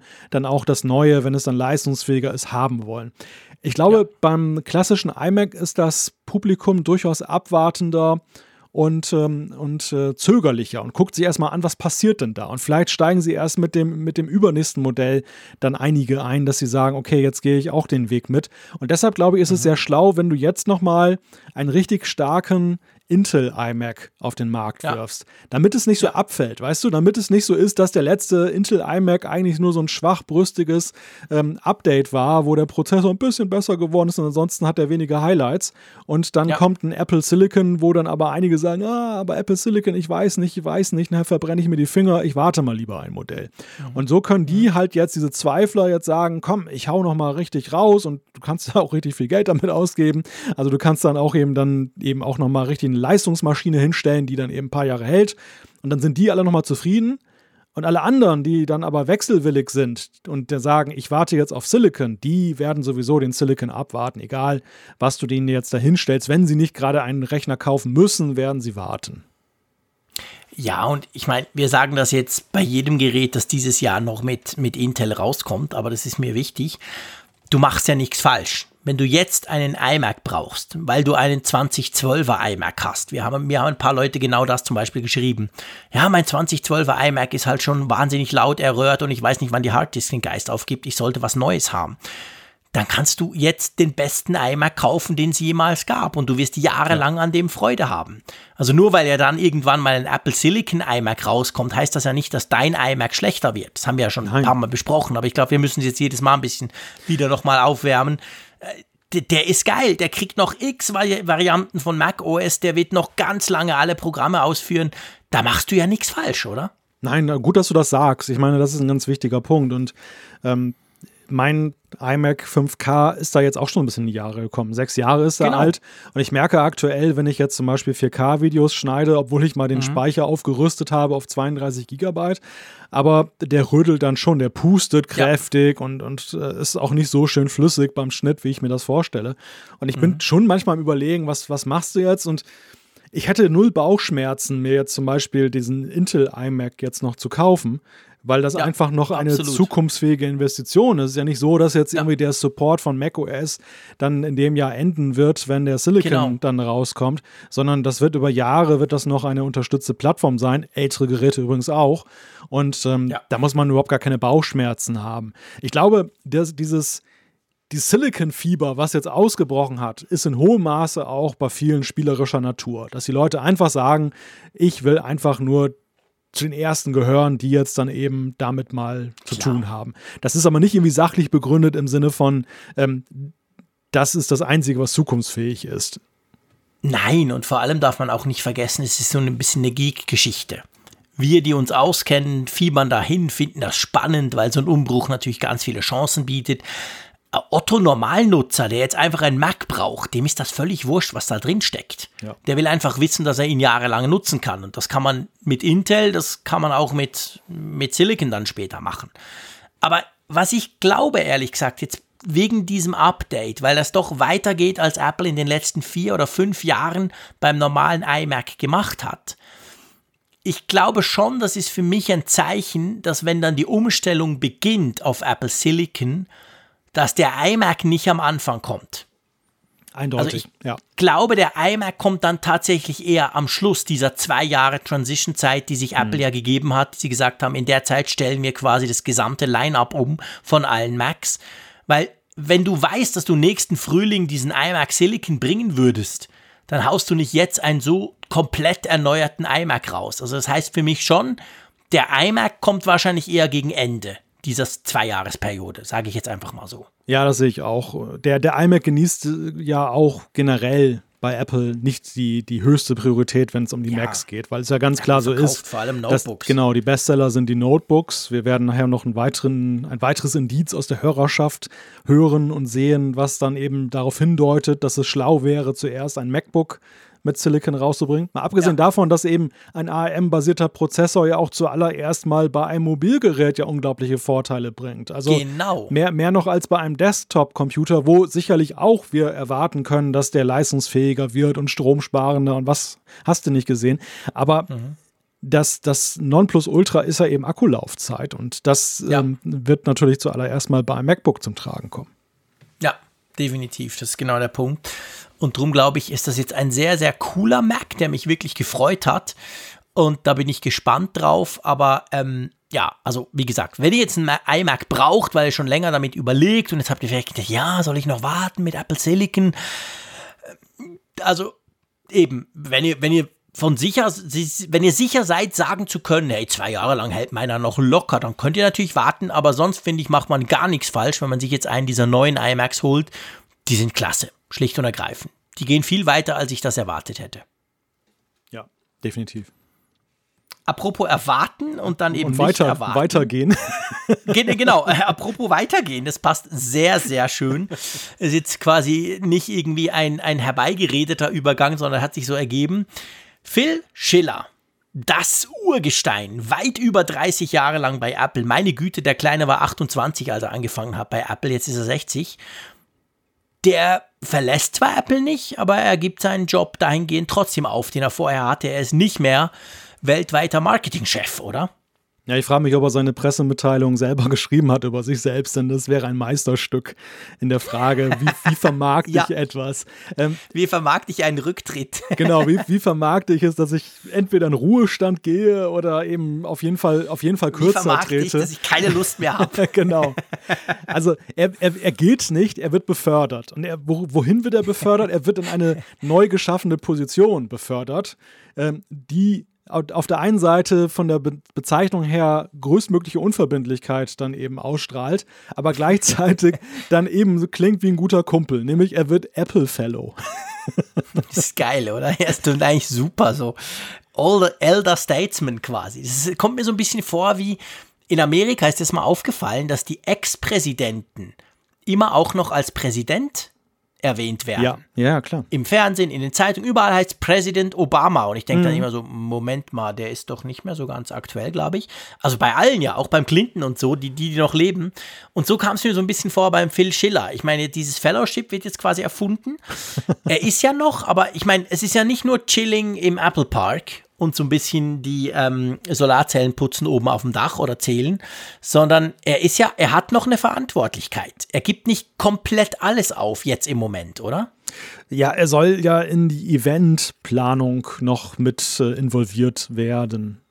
So und er ist irgendwie für den App Store und den, ja. doch ich glaube, oder? Für ja, den App Store ist er auch noch zuständig quasi. Den hat er ja auch gerade erst eigentlich übernommen. Ne? Das war doch lange ja, Zeit genau. das die Domäne von Eddie Q und ähm, ja. zuletzt, ich meine, man muss ja generell sagen, um Schiller ist es ja schon recht ruhig geworden in den letzten Monaten. Das, ich fand, das war ein krasser Abfall. Als, Sehr. als Apple angefangen hat, ihre Keynotes zu diversifizieren, also im zunehmenden Maße halt auch quotengerecht Frauen zum Beispiel zu sehen waren, äh, verschiedene, verschiedene Abstammungen und so. Ähm, da wurde es halt immer ruhiger um Phil Schiller und ich habe das mhm. erst so ein wenig darauf zurückgeführt, dass sie eben diese Diversifikation erreichen wollten. Mhm. Aber so im Schatten dieser ganzen Entwicklung ist augenscheinlich auch Phil Schiller ihnen so ein bisschen abhandengekommen, der, der ja offiziell ja. sagt, er will ja jetzt einfach nur kürzer treten, weil er sagt, äh, er ist 60, neues Lebensjahrzehnt, möchte mehr Familie, äh, auf mehr Familie machen und äh, das, was ihm sonst noch so wichtig ist. Kann ich unglaublich gut nachvollziehen, by the way. Ja. Finde ich Finde ich großartig. Ich meine, hey, sorry, 1987, denk mal an Apple zurück. Das war ja eine andere Dekade, ein anderes Jahrtausend. Auch Apple hm. war ja völlig anders. Da hat der angefangen. Also ich meine, hey, der ist ja pff, urgesteiniger geht's ja gar nicht mehr. Das stimmt. Aber eben deshalb, glaube ich, ist das auch ich bin kein Anhänger dieser Theorie, die jetzt dann gleich wieder den großen Eklat bei Apple wittern. Ich glaube, Manager Magazin, die haben ja geschrieben, dass das jetzt der nächste große Weggang ist. Und dann haben sie alle aufgezählt: Angela Ahrens, Johnny Ive und wer da alles in den letzten Monaten und Jahren hat Apple jetzt in hohen Positionen verlassen hat. Und ähm, ich habe nicht den Eindruck, dass das da irgendwie Ungemach drin ist, was das es dazu führt. Aber ich glaube, der, der, Zeitpunkt des Ruhestands. Natürlich kann man sagen, ja, wunderschön mit 60 in Ruhestand gehen, hat lang genug gearbeitet, wer will das nicht. Aber wenn du in so einer Position bist und ähm, ich glaube, Apple ist auch eben tiefste Überzeugung, da zu arbeiten, dann hast du eigentlich normalerweise, glaube ich, schon auch durchaus Bock, dann weiter da daran teilzuhaben. Und ich glaube einfach, dass es irgendwo auch ausstrahlt, wie das alte Apple jetzt so übergeht in ein neues Apple. Und das, das, da ist mhm. schon in dem Kontext dann auch Johnny Ive zu sehen und so. Weißt du, Apple war sehr lange eine reine Hardware-Company die auch noch Software ja. gemacht hat, aber Hardware war ihr Geschäft. Die Software haben sie auch verschenkt, ja größtenteils, die mhm. Betriebssysteme. Und wir sehen eine Transformation, und das ist ja nun keine Mutmaßung, in eine Services Company. Das erklärte mhm. Ziel von Apple, sich breiter aufzustellen, also Hardware natürlich nicht rauszunehmen, aber durchaus eben zu gucken, dass sie eben auch das Services-Standbein, und das machen sie recht erfolgreich, ähm, dann auszubauen. Und Phil Schiller ist ja doch eher so der Hardware-Guy. Also er ist ja schon bei den Services ja, und so, ist ja nie eigentlich so die exponierte Person gewesen, auch wenn er einen der Hauptservices, den, den ertragreichsten ja sogar mit ähm, den App Store jetzt verantwortet. Aber dennoch ist das, glaube ich, nicht das Ding, was man mit ihm in Verbindung bringt. Was man in Verbindung bringt, sind seine legendären ja, Vorstellungen vom neuen iPhone mit der neuen tollen Kamera, wo er so geschwärmt hat. Und nicht die Frage, dass er sagt, hey, äh, Apple Arcade hat jetzt drei neue Games bekommen. Und, nee. und das ja. gleiche gilt ja für Ive mit der Frage eben der, der Chefdesigner, der mit dem i, mit dem bunten iMac Apple reformiert hat und so weiter und so fort, zusammen mit Jobs. also das, das Jobsche Apple ähm, fadet jetzt so langsam aus, was aber auch eine ja. normale Entwicklung ist und erstmal keine tragische, sondern ist ja eben normal, Nein. dass immer ein Generationswechsel eingeleitet wird. Ja, ich finde auch. Also ich finde, ich, ich bin tatsächlich, was das anbelangt, merke ich ganz un, ähm, unemotional. Also ich finde, das ist erstens normal, dass man solche Transformationen macht und zweitens im Allgemeinen auch positiv. Also erinnern wir uns an, an Johnny Ive, da gab es ja immer auch wieder die, die gesagt haben, ja, Apple ist doomed, jetzt ist alles vorbei und überhaupt. Und jetzt im Nachgang muss man sagen, ja, also, okay, man kann natürlich sagen, er hat das alles ja schon vorher noch gemacht, aber so schlecht war es ja nicht. Die iPhones wurden dicker, ich krieg mehr Akku, ist doch geil. Also von dem her gesehen, alles, alles im grünen Bereich. Und bei Phil Schiller ist es ja ähnlich. Und ich meine, weißt du, wir können ja noch den Bogen weiterspannen. Du hast gesagt, so ein bisschen weg von der Hardware, also nicht weg im eigentlichen Sinn, aber eben mehr so in Richtung, ähm, quasi in Richtung äh, Services Company. Ich meine, auch die Events selber, da hat sich das ja gezeigt, er ist weniger oft aufgetreten, ein Punkt. Plus, wir sind im Corona-Jahr. Es gibt sowieso keine Events mehr, wie es vorher war. Und ich bin ja der festen Überzeugung, es wird überhaupt nie mehr Events geben, wie sie vorher waren. Es wird irgendeine neue Form von Event kommen. Ein Teil, wie es aussehen könnte, haben wir ja gesehen an der WWDC. Und da war es ja auch so, da hat er auch nicht mehr, also seine linkische Art, ich fand es ja immer lustig, er war ja immer so, er hat immer so unvorbereitet gewirkt. So quasi, oh geil, ich habe gerade das neue iPhone gesehen, ist so lustig, jetzt hol ich das jetzt mal, ich bin noch ganz ge ge ge geflasht davon. Ich fand das eigentlich ganz süß immer ihn auf der Bühne. Aber die, auch diese Art passt ja nicht mehr so wirklich in dieses Hollywood-Style-mäßige, wie es Apple jetzt zum Beispiel an der WWDC gezeigt hat, oder? Da passt der Phil Schiller gar nicht so richtig rein. Also Schiller war so wie Steve Jobs jemand, der auf der einen Seite eine gewisse hemdsärmelige Art ausstrahlte, so wie du gerade gesagt mhm. hast, so aus der Hüfte geschossen, äh, mal ja, genau. eben so einen Spruch dann da lancieren. Auf der anderen Seite war er genauso jemand, der ja gerade eben dieses Marketing und die, die Art der Kommunikation maßgeblich geprägt hat von Apple. Ja, in der klar. Frage so, in, in, Wirklichkeit ist wirklich alles durchchoreografiert. Das ist kein flapsiger Spruch, der ihm gerade auf der Bühne eingefallen ist, sondern das ist Teil der, der Darstellung, Teil der Präsentation. Und ich glaube, ja, ja, ja, und, und, da in der Tat hat Apple ja auch einen Wandel ähm, vollzogen, dass sie jetzt ja schon, und da, da, muss man vielleicht sagen, das ist vielleicht nicht unbedingt, es gibt Vor- und Nachteile. Sie sind auf der einen Seite nicht mehr so die super geheimnisvolle Company, ich finde, sie sind viel transparenter geworden in den letzten mhm. Jahren.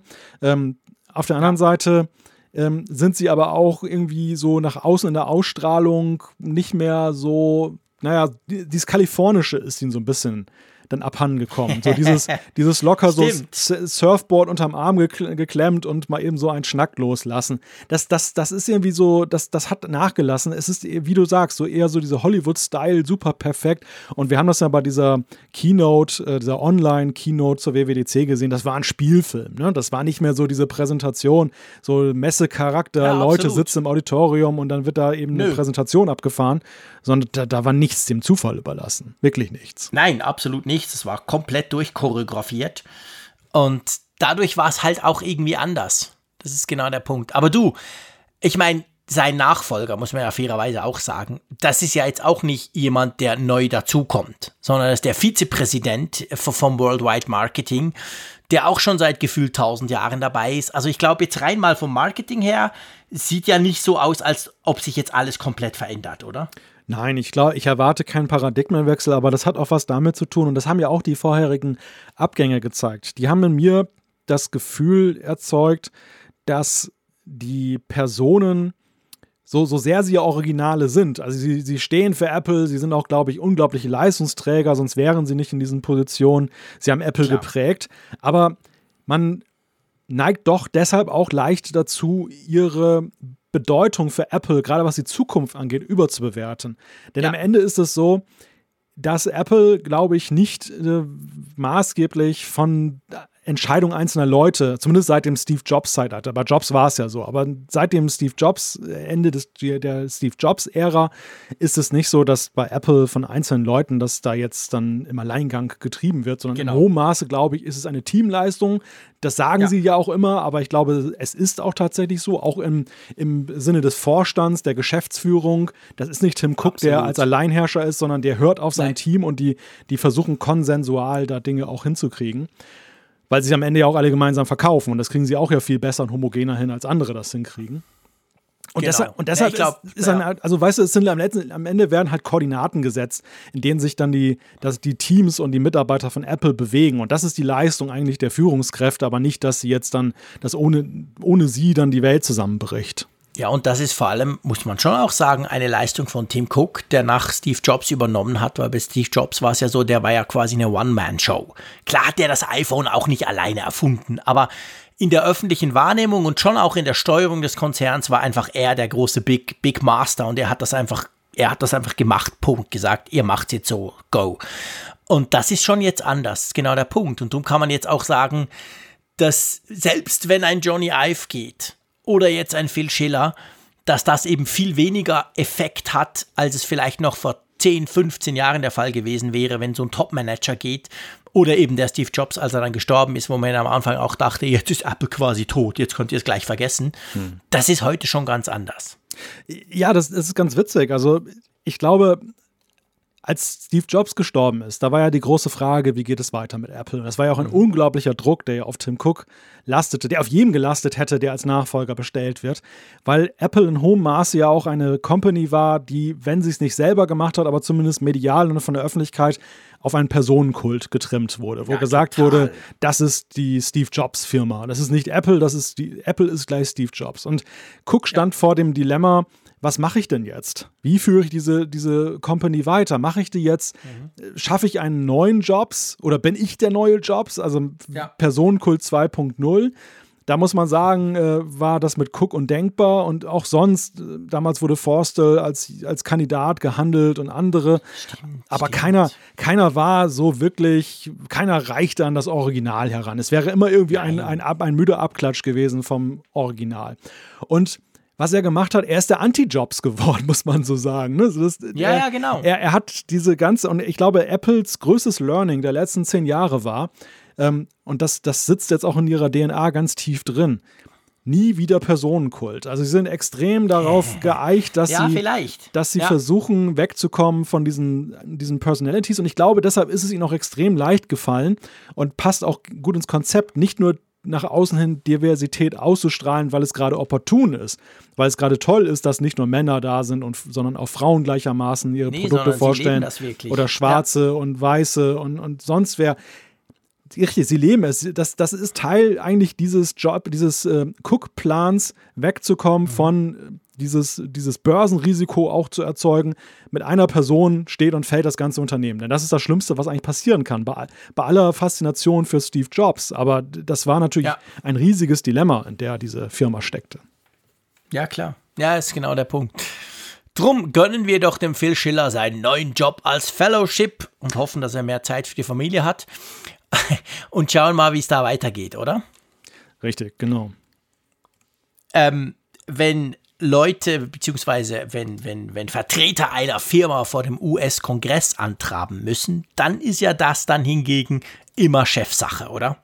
Dann brennt die Hütte, genau.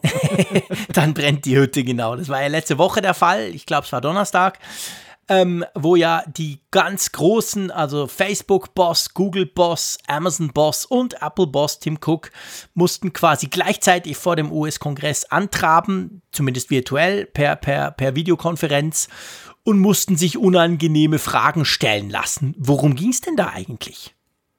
Ja, es geht um ein Antitrust, äh, eine Antitrust-Untersuchung, nämlich die Frage, ob die Tech-Konzerne ihre Marktmacht, die sie aufgebaut und ausgebaut haben in den letzten Jahren, halt ausnutzen, sodass dann am Ende ja, sich Monopole halt bilden, dass das letzten Endes sie die Preise bestimmen, dass alles viel zu teuer ist und dass der Wettbewerb behindert wird, dass eben dann zum Beispiel jetzt mit Blick gerade bei Apple auf den App Store, dass dann eben Entwickler nicht sich frei entfalten können, sondern eben alles dann Apple dienen muss. Mhm.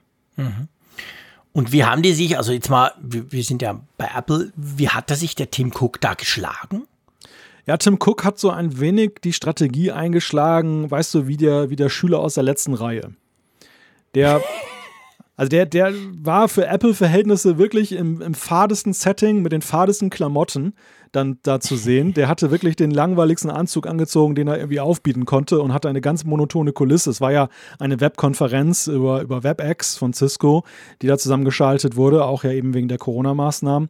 Und ähm, da waren ja noch Jeff Bezos von Amazon, der Sundar mhm. Pichai von Google und Mark Zuckerberg von, von Facebook dann eben mit zugeschaltet als weitere Bosse.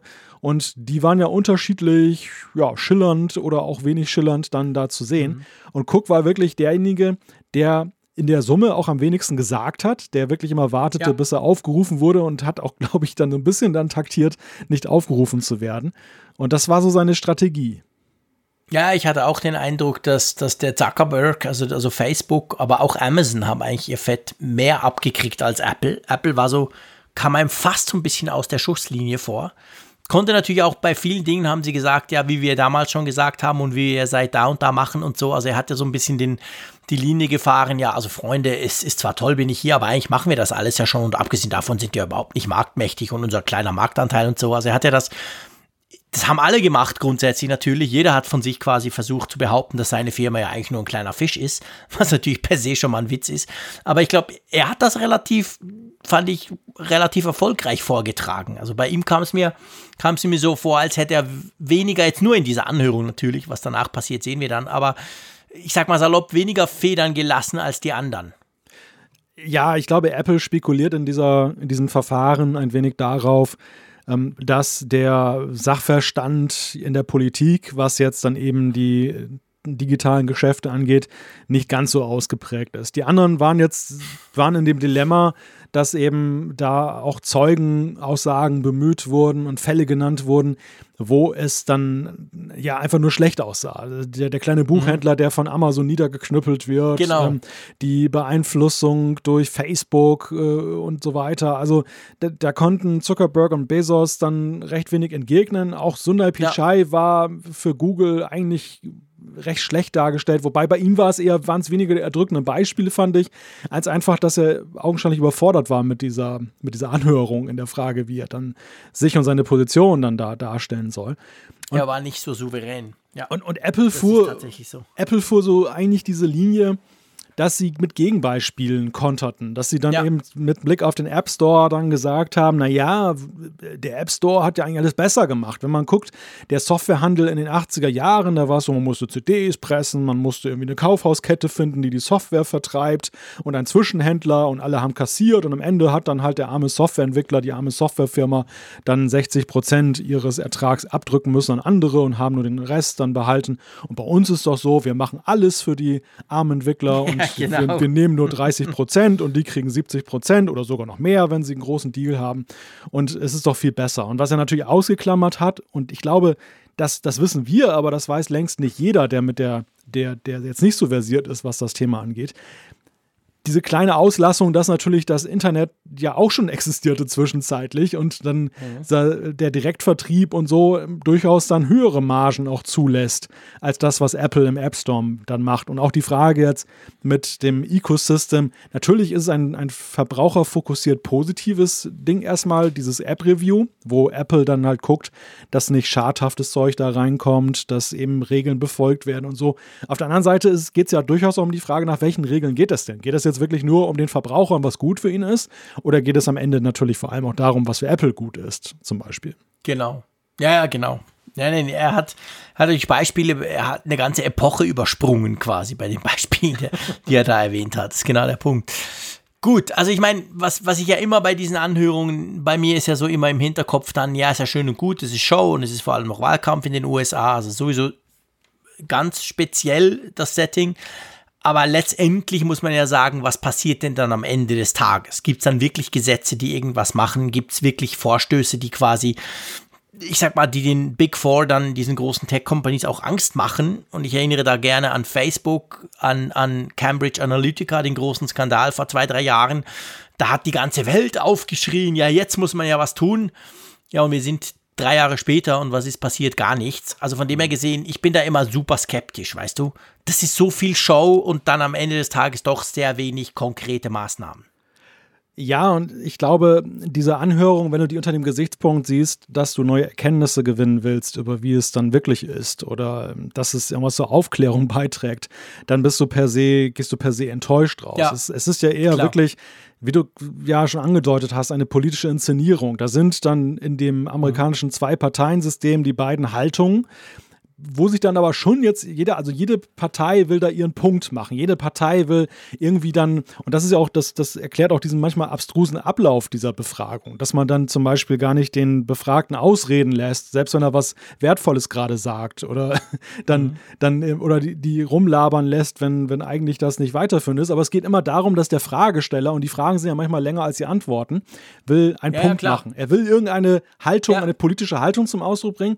Und der Punkt ist, unabhängig jetzt von der Frage, wie das Verfahren ausgeht und ob es jetzt reglementiert wird und die klagen wieder dagegen und dann fällt alles wieder zusammen, es, es kommt schon zum Ausdruck, wie die Politik dann, zumindest in den USA, in dem Zwei-Parteien-System, ähm, die digitale, den digitalen Raum weiter gestalten will. Man kann schon ja. irgendwie ableiten, und wir sehen es ja aktuell ja jetzt zum Beispiel am, am Fall TikTok. Gut, das ist jetzt wieder so ein, so ein Trumpscher Ausreißer, aber dem, dem liegt ja eine Grundhaltung zugrunde, dass der China-Konflikt zum Beispiel auch über die Technologie ausgetragen wird. Ja. Und das Gleiche gilt eben auch für die Frage Monopole und wer, wo spielt die Musik und was erträgt die, die Politik, wo, wo greift sie regulierend für die Zukunft gesehen ein. Das kannst du schon aus solchen Veranstaltungen ein Stück weit herauslesen und das lässt schon interessante Rückschlüsse zu. Ja, klar, definitiv. Aber es ist halt, es gehört quasi auch zur Show von, so, von solchen, von solchen, ähm, von solchen Befragungen. Aber es war interessant. Es war vor allem halt auch mal interessant, diese großen, gigantisch mächtigen Chefs dieser riesigen Konzerne zu sehen, die ja dann doch alle letztendlich, klar kannst du sagen, okay, die tun jetzt so und morgen machen sie weiter wie bis anhin, aber die waren ja, ich meine, von diesem großen Ego, das die alle ja logischerweise haben, war ja nicht viel zu sehen. Und das allein fand ich schon mal spannend, weißt du? Ja, und, und äh, auch wie sie sich halt inszenieren, ne? also wie sie sich darstellen. Ja. Wie gesagt, Cook, der, der so ganz anders als darüber kam, als wir ihn sonst kennen in den Präsentationen Apples, wenn er in Erscheinung tritt, selbst in Interviews.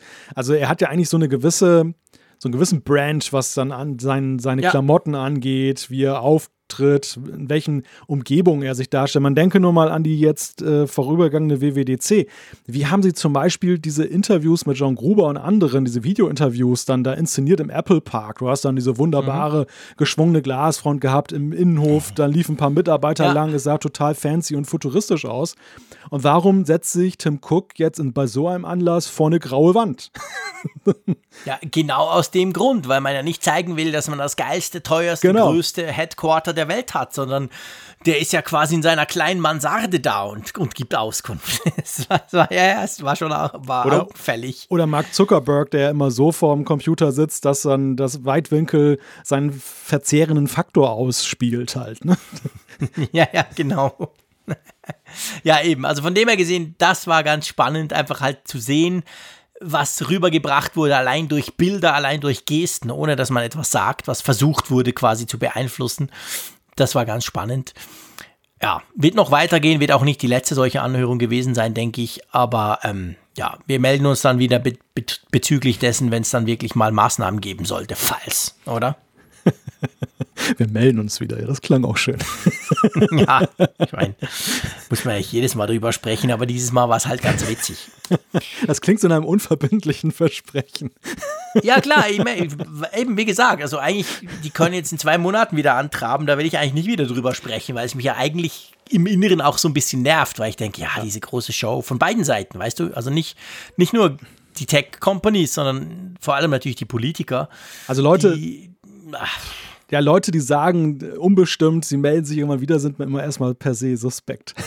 Ja, weil sie sich nicht mehr melden. Genau. genau das. das. war natürlich unterschwellig auch meine Idee. Ich will eigentlich über dieses Thema nicht mehr sprechen. Sehr schön. Beziehungsweise nicht über eine Anhörung sprechen müssen, sondern ich will darüber sprechen, dass der amerikanische Kongress jetzt zum Beispiel Facebook verbietet. Das wäre mal eine News, die würden wir auch im Apfelfunk bringen aber nicht so dieses Blabla und ich produziere mich hier und ich bin ein geiler Typ, ich kämpfe für die, für, für die armen Konsumenten da draußen und in Wirklichkeit passiert ja sowieso nichts. Also ich bin da so ein bisschen desillusioniert.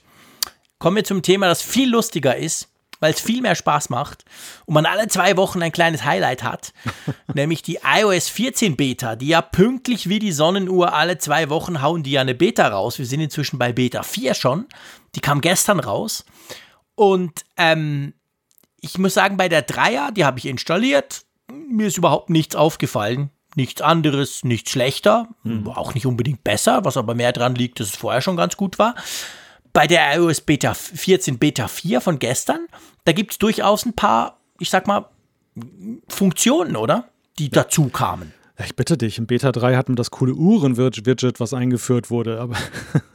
ah, jetzt, wo du sagst, genau, fällt mir dass ich immer noch nicht installiert habe, weil oh, mir die Uhr nämlich völlig oh, wurscht ist. Ich ja. habe ja eine Apple Watch. Genau, stimmt. Unfassbar.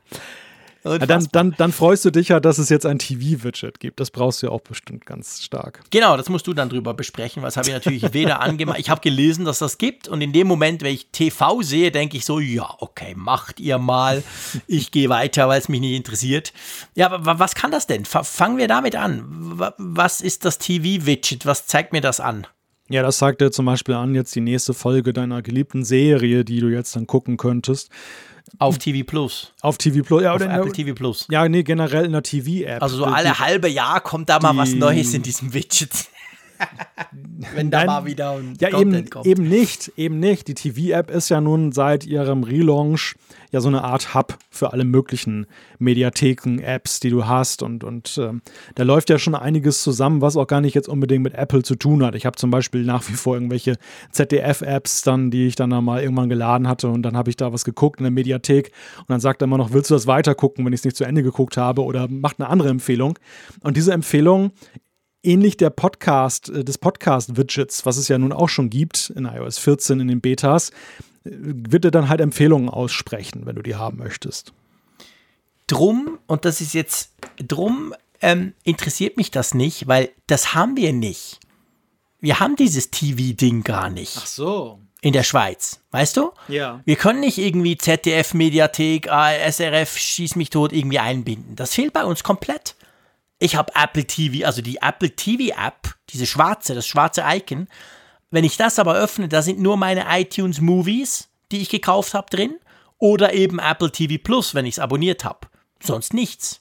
Also der, der Teil, von dem du jetzt sprichst, der fehlt bei uns. okay, du kannst ja mit tollem Gewissen sagen, hey, pff, interessiert mich nicht.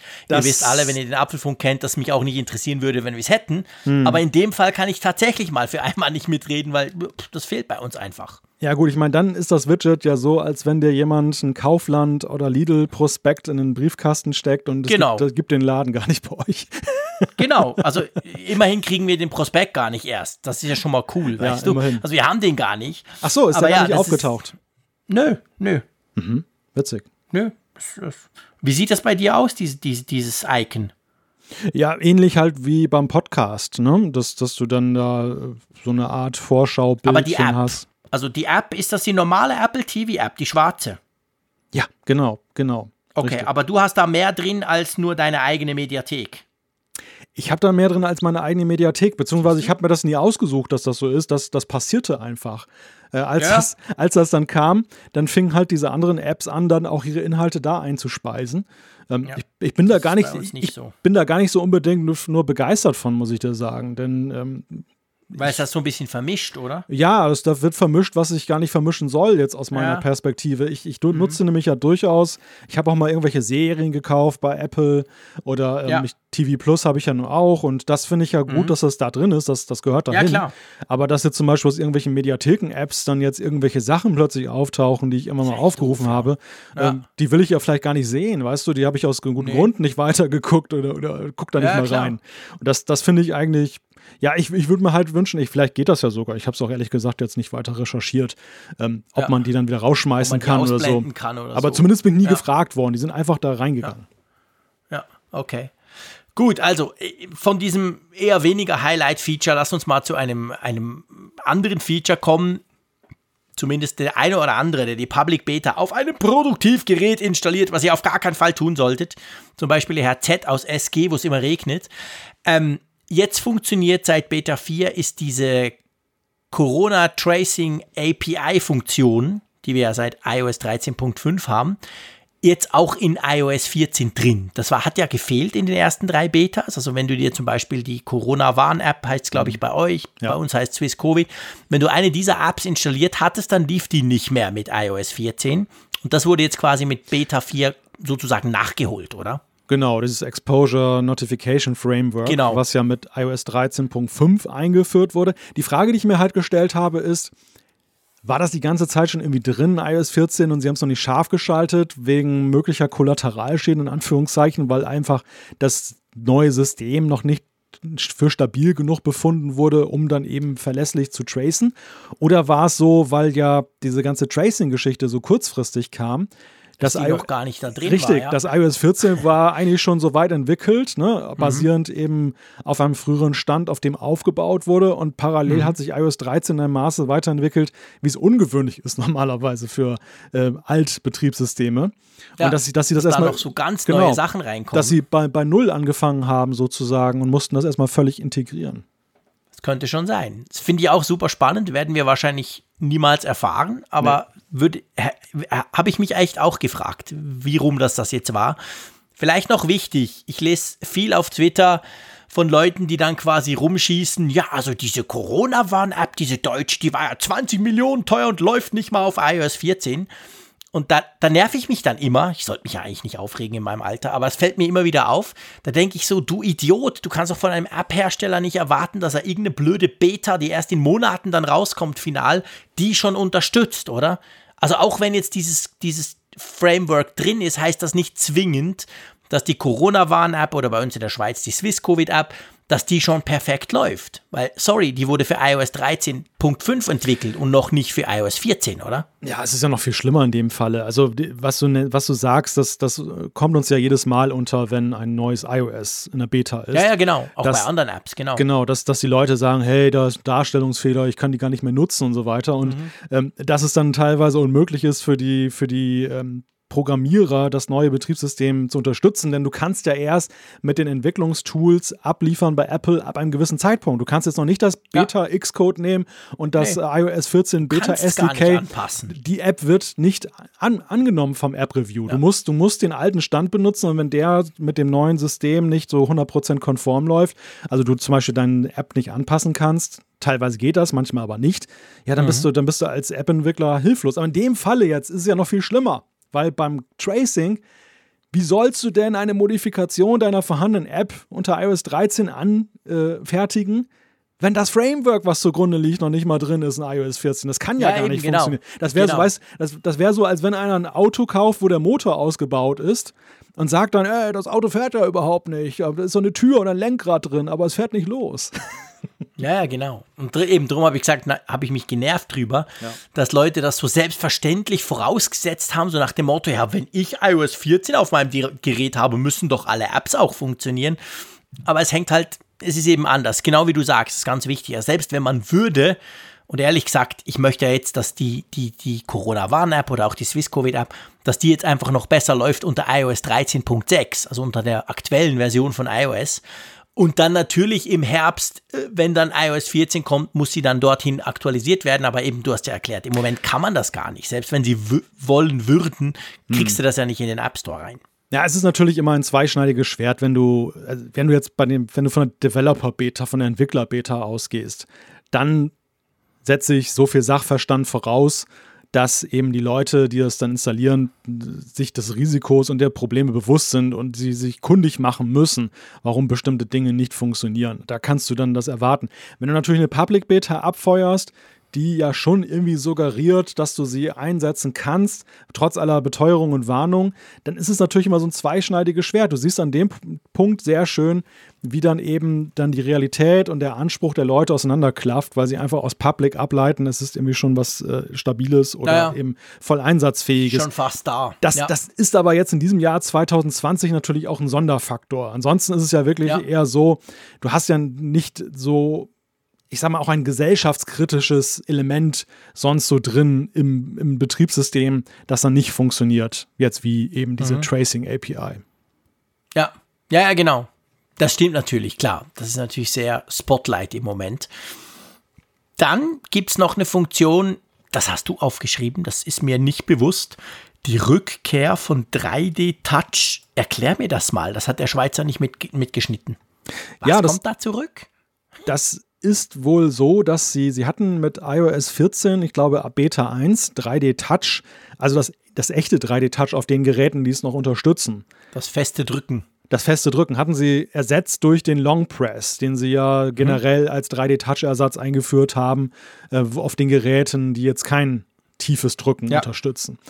Und da war halt die Rede, oh, iOS 14 hat jetzt dann hat 3D Touch gekillt, endgültig. Und das haben sie augenscheinlich, habe ich jetzt dann zumindest den Medien entnommen. Die Leute, die die, die Betas jetzt schon intensiv ausprobiert mhm. haben, die Beta 4, die haben halt festgestellt, oh, es geht jetzt doch wieder auf 3D-Touch-Devices eine Idee schneller, weil Ach eben so. der Deep Press okay. jetzt sofort funktioniert und kein Long Press. Alles ist. klar. Ja, ich habe ich hab eben seit kurzem mein iPhone 10s Max zurückgeschickt an Apple. Das war auch recht lange bei mir, gebe ich gerne zu. Und kann es gar nicht mehr testen. Ich habe jetzt hier gar kein 3D-Touch-fähiges Gerät mehr. Drum äh, ich das, würde ich das auch gar nicht merken. Aber jetzt verstehe ich, was du meinst. Wenn du eines dieser Geräte hast, die das eben noch können, dann konntest du das mit der iOS 14 Beta 1.2.3 gar nicht mehr, weil das weg war und jetzt ist es wieder da. Okay, jetzt hat es auch der Schweizer begriffen. Es gibt noch, es, wie immer bei diesen Betas war ja nicht nur iOS. iPadOS kam, WatchOS 7 kam und IO, äh, Quatsch, macOS Big Sur hat auch die Beta 4 bekommen. Und da ist jetzt was Spannendes dabei. Und zwar kann da jetzt Safari unterstützt jetzt das 4K-Streaming von YouTube. Tönt komisch, aber das war vorher tatsächlich nicht so. Also wenn du jetzt zum Beispiel auf einem schönen 5K iMac, wenn du YouTube 4K wirklich gucken willst, in richtig 4K, da musst du den Safari nehmen, äh, da musst du den zum Beispiel den Chrome nehmen, mhm. weil Safari das irgendwie nicht kann. Aber jetzt bei Big Sur kannst das. Und das wäre dann für mich schon mal durchaus ein Punkt, mir zu überlegen, Safari auch in Zukunft mehr zu brauchen auf dem Mac. Habe ich viel gelesen gestern tatsächlich, dass, dass mhm. Leute sagen, es gibt jetzt wieder einen Grund mehr, Safari zu nutzen. Mhm. Ja, genau. Das, das, das hängt wohl zusammen mit einem Codec, der bei YouTube verwendet wird, um die 4K-Inhalte dann zu übertragen bzw. zu codieren und den Safari halt bislang nicht unterstützt hat. Wahrscheinlich auch aus dem Grunde, weil Chrome ja etwas größeren Speicherhunger hat und, und Apple bei Safari eher etwas, darauf ja. auf, 10, auf 20 Giga mehr. Auf Ressourcenfreundlichkeit achtet, genau. Und genau. Ähm, in letzter Zeit ist mir aber auch sehr viel Kritik entgegengekommen, dass Leute auch zum Beispiel bei unserem Apfelfunk-YouTube-Kanal gesagt haben, hey, warum ist denn das Video nur in Full HD und nicht in 4K? Und ich dachte mal, Moment mhm. mal, das ist doch ein 4K. Ich habe es doch in 4K mhm. auch äh, gesehen. Also ich habe es hochgeladen, aber es ist auch so, wird bei mir so angezeigt. Liegt dann aber daran, weil ich dann im Browser das in Chrome öffne und da funktioniert es mit 4K, in Safari aber eben nicht. Da ist äh, ja. Full, Full HD das Ende der Fahnenstange. Und ich bringe das ja eigentlich drum, weil das finde ich eigentlich ein Skandal. Und das war mir gar nie so richtig bewusst. Ich habe das zum Beispiel bei Netflix, ist nämlich auch so. Wenn du das teure 4K, schieß mich tot, ganz viel Geld pro Monat Abo hast, dann kannst du auch nicht im Safari 4K gucken. Funktioniert einfach nicht. Du, du kriegst, selbst wenn du eben den Mac und den Bildschirm dazu hast, brauchst du natürlich auch noch, ähm, dann geht das nicht. Und da, da frage ich mich schon, hey, sorry Freunde, aber YouTube und 4K, das gibt es, glaube ich, seit gefühlt acht Jahren. Na, vielleicht nicht ganz, aber schon sehr, sehr lange. Was ist denn da los mit Safari? Und ich meine, den 5K iMac gibt es jetzt auch schon seit 2014. Hm. Ich habe irgendwann mal was gelesen, auch über irgendeine Kopierschutzkiste, die da wieder irgendeine mhm. Rolle spielt. Das äh, ja. am Beispiel von Netflix, wo Filmstudios fürchten, du könntest dann ihre wunderbaren Inhalte kopieren, dann in höchster mhm. Qualität und dass das irgendwie damit reinspielte. Aber ich nagel mich nicht fest. Ich weiß es nicht, die, ja. die Einzelheiten dieser Geschichte. Ich könnte mir aber vorstellen, ich dass sowas nicht. dann zeitaufwendig ist und, und dann wieder dann äh, ja, ausbremst. Aber es ist natürlich schon kurios, wenn Chrome das eben die ganze Zeit ja unterstützt hat und ja jetzt auch ja, schon unterstützt. Und im Safari kriegst du es dann eben erst so viel später serviert. Und vor allem, es wird ja auch nicht deutlich. Ne? Es ist einfach. Du, nee, du merkst ja nicht. Eben, du kriegst keinen Hinweis nach dem Motto, hey, dein Browser, der kann es nicht. Sondern es wird ja so angezeigt im Safari, als wenn es wirklich das Ende der Fahnenstange ist. Ja, ja, ganz genau. Gut. Quartalsteilen müssen wir natürlich auch noch drüber sprechen, ist jetzt ja eine knappe Woche her, also letzten Donnerstagabend hat ja Apple Quartalszahlen abgeliefert. Und man dachte ja, Corona und es gab ja noch andere, die Quartalszahlen gezeigt haben und so. Und da hat man überall so ein bisschen gemerkt, ja, es ist, also ich meine, die verdienen alle noch viel Geld, aber es ist ein bisschen schwieriger im Moment natürlich. Und dann kommt Apple und ich sag mal, macht so, wie wenn es Corona nicht geben würde, oder? Ja, vor allem haben sie die ohnehin schon oder die, die tief gestapelten Erwartungen haben sie dann äh, übertroffen. Und nicht nur das, sie haben ja sogar das Vorjahresquartal übertroffen bei, bei dem, ja. was sie da erwirtschaftet haben. Also völlig crazy. Das ist das Q3 und es war, glaube ich, das beste Q3 ever.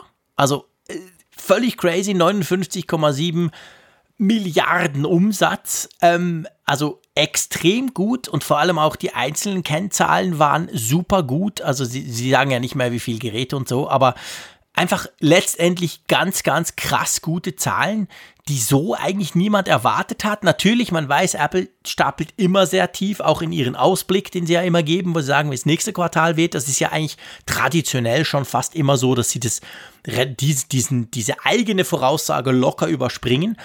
Aber selbst in Bezug auf das äh, waren eigentlich alle ziemlich bass erstaunt, oder? Ja, das kann man so sagen. Ich meine, in diesen Zeiten erwartest du ja nichts Gutes, sondern eher ja, alles, was mit Wirtschaft zu tun hat, erwartest du eher große Zurückhaltung, Investitionsmüdigkeit und dementsprechend natürlich auch bei solchen großen Playern wie Apple dann eben ein Rückgang. Demgegenüber steht natürlich aber, dass das Thema Digitalisierung ja jetzt im, gerade im ersten, der ersten Jahreshälfte extrem vorangetrieben wurde. Homeoffice, ja. Ganze Workflows, die digitalisiert wurden ja. lief ja deutlich besser als, es wird ja immer ins Vorjahresquartal verglichen, also ins Q3 2019. Der Mac hat einen Riesensprung gemacht. Das liegt sicher daran, was du gesagt hast, dass halt mehr Leute Macs brauchten. Ja, ganz eindeutig. iPad und Mac. Ich meine, wir erinnern uns an die letzten Quartalzahlen, die ja noch die Realität vor Corona wieder gespiegelt haben. Mhm. Da, da, hatten ja iPad und Mac eher ein Problem. Sie stagnierten ja sogar und, und, und verzeichneten, glaube ich, ja sogar leichte Rückgänge, während andere Sparten stärker wuchsen. Und jetzt so ein drastisches Plus gegenüber dem Vorjahresquartal. Ähm, während das iPhone zum Beispiel mit 1,66 Prozent eher stagniert. Aber wer braucht jetzt gerade ein mobiles Device? Ne? Gerade jetzt die, die Business-Kunden ähm, mhm. sind da jetzt ja eher zurückhaltend und, und ja, äh, warten erstmal ab. Services auch gut dargestellt. Andererseits muss man sagen, gegenüber Q2 ähm, das erste Mal wieder so ein bisschen stagnierend. Ne? Vorher ging es ja nur bergauf. Ja. ja, das stimmt. Also es ich will jetzt nicht sagen, eine Sättigung sei eingetreten, aber es ist tatsächlich ein bisschen stagnierend im Vergleich zu vorher, also vor allem zum, zum letzten Quartal. Da merkt man es, das ist so ein bisschen, hm.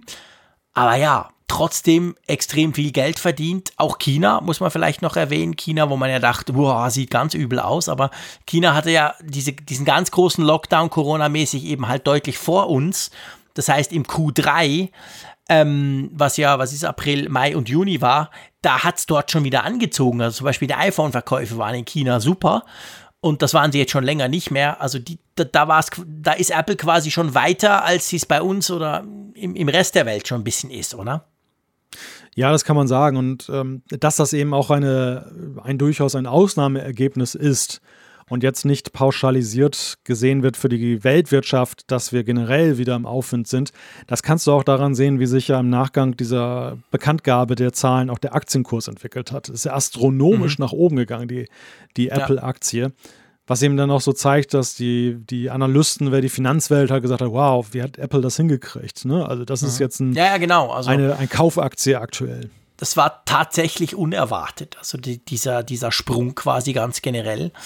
Also von dem her mal wieder ein unglaublich gutes Quartal für Apple, glänzend. Und das in einer super schwierigen Zeit und gerade auch in Bezug auf die Konkurrenz. Also wenn wir Huawei angucken, wenn wir Samsung angucken, die haben massiv Federn gelassen, zum Teil im zweistelligen Prozentbereich, was Smartphone-Verkäufe anbelangt. Und da hat sich Apple extrem wacker geschlagen. Also das muss man ganz klar sagen. Naja gut, man muss natürlich auch sagen, dass, dass Apple jetzt das Glück hatte, dass dieses Quartal jetzt nicht das große Smartphone-Quartal war, sondern eher Nein. sie noch einen Ausnahmeeffekt hatten, nämlich weil das iPhone SE rausgekommen ist, abweichend von dem normalen iPhone-Rhythmus, hat es bei den iPhones dann halt ja nochmal ganz gut dann äh, draufgelegt. Dann das soll ja, hat ja bekanntermaßen eben zu vielen Verkäufen geführt. Das, wir hatten ja auch darüber gesprochen, das iPhone SE kam genau zur rechten Zeit in diesem Jahr. Einerseits dann eben mit, mit, Touch ID, andererseits als Budget Phone. Also besser geht es ja, ja, gar nicht in diesem Jahr. Die, die spannende Frage ist, aber da kann, glaube ich, keiner eine verlässliche Prognose geben, weil es ja eben auch vom Weltgeschehen abhängig ist was passiert, wenn es zum Schwur kommt und dann das neue iPhone rauskommt. Trotz der vorgenannten Faktoren, dass eben das iPhone 12 dann heiß erwartet wird wegen 5G.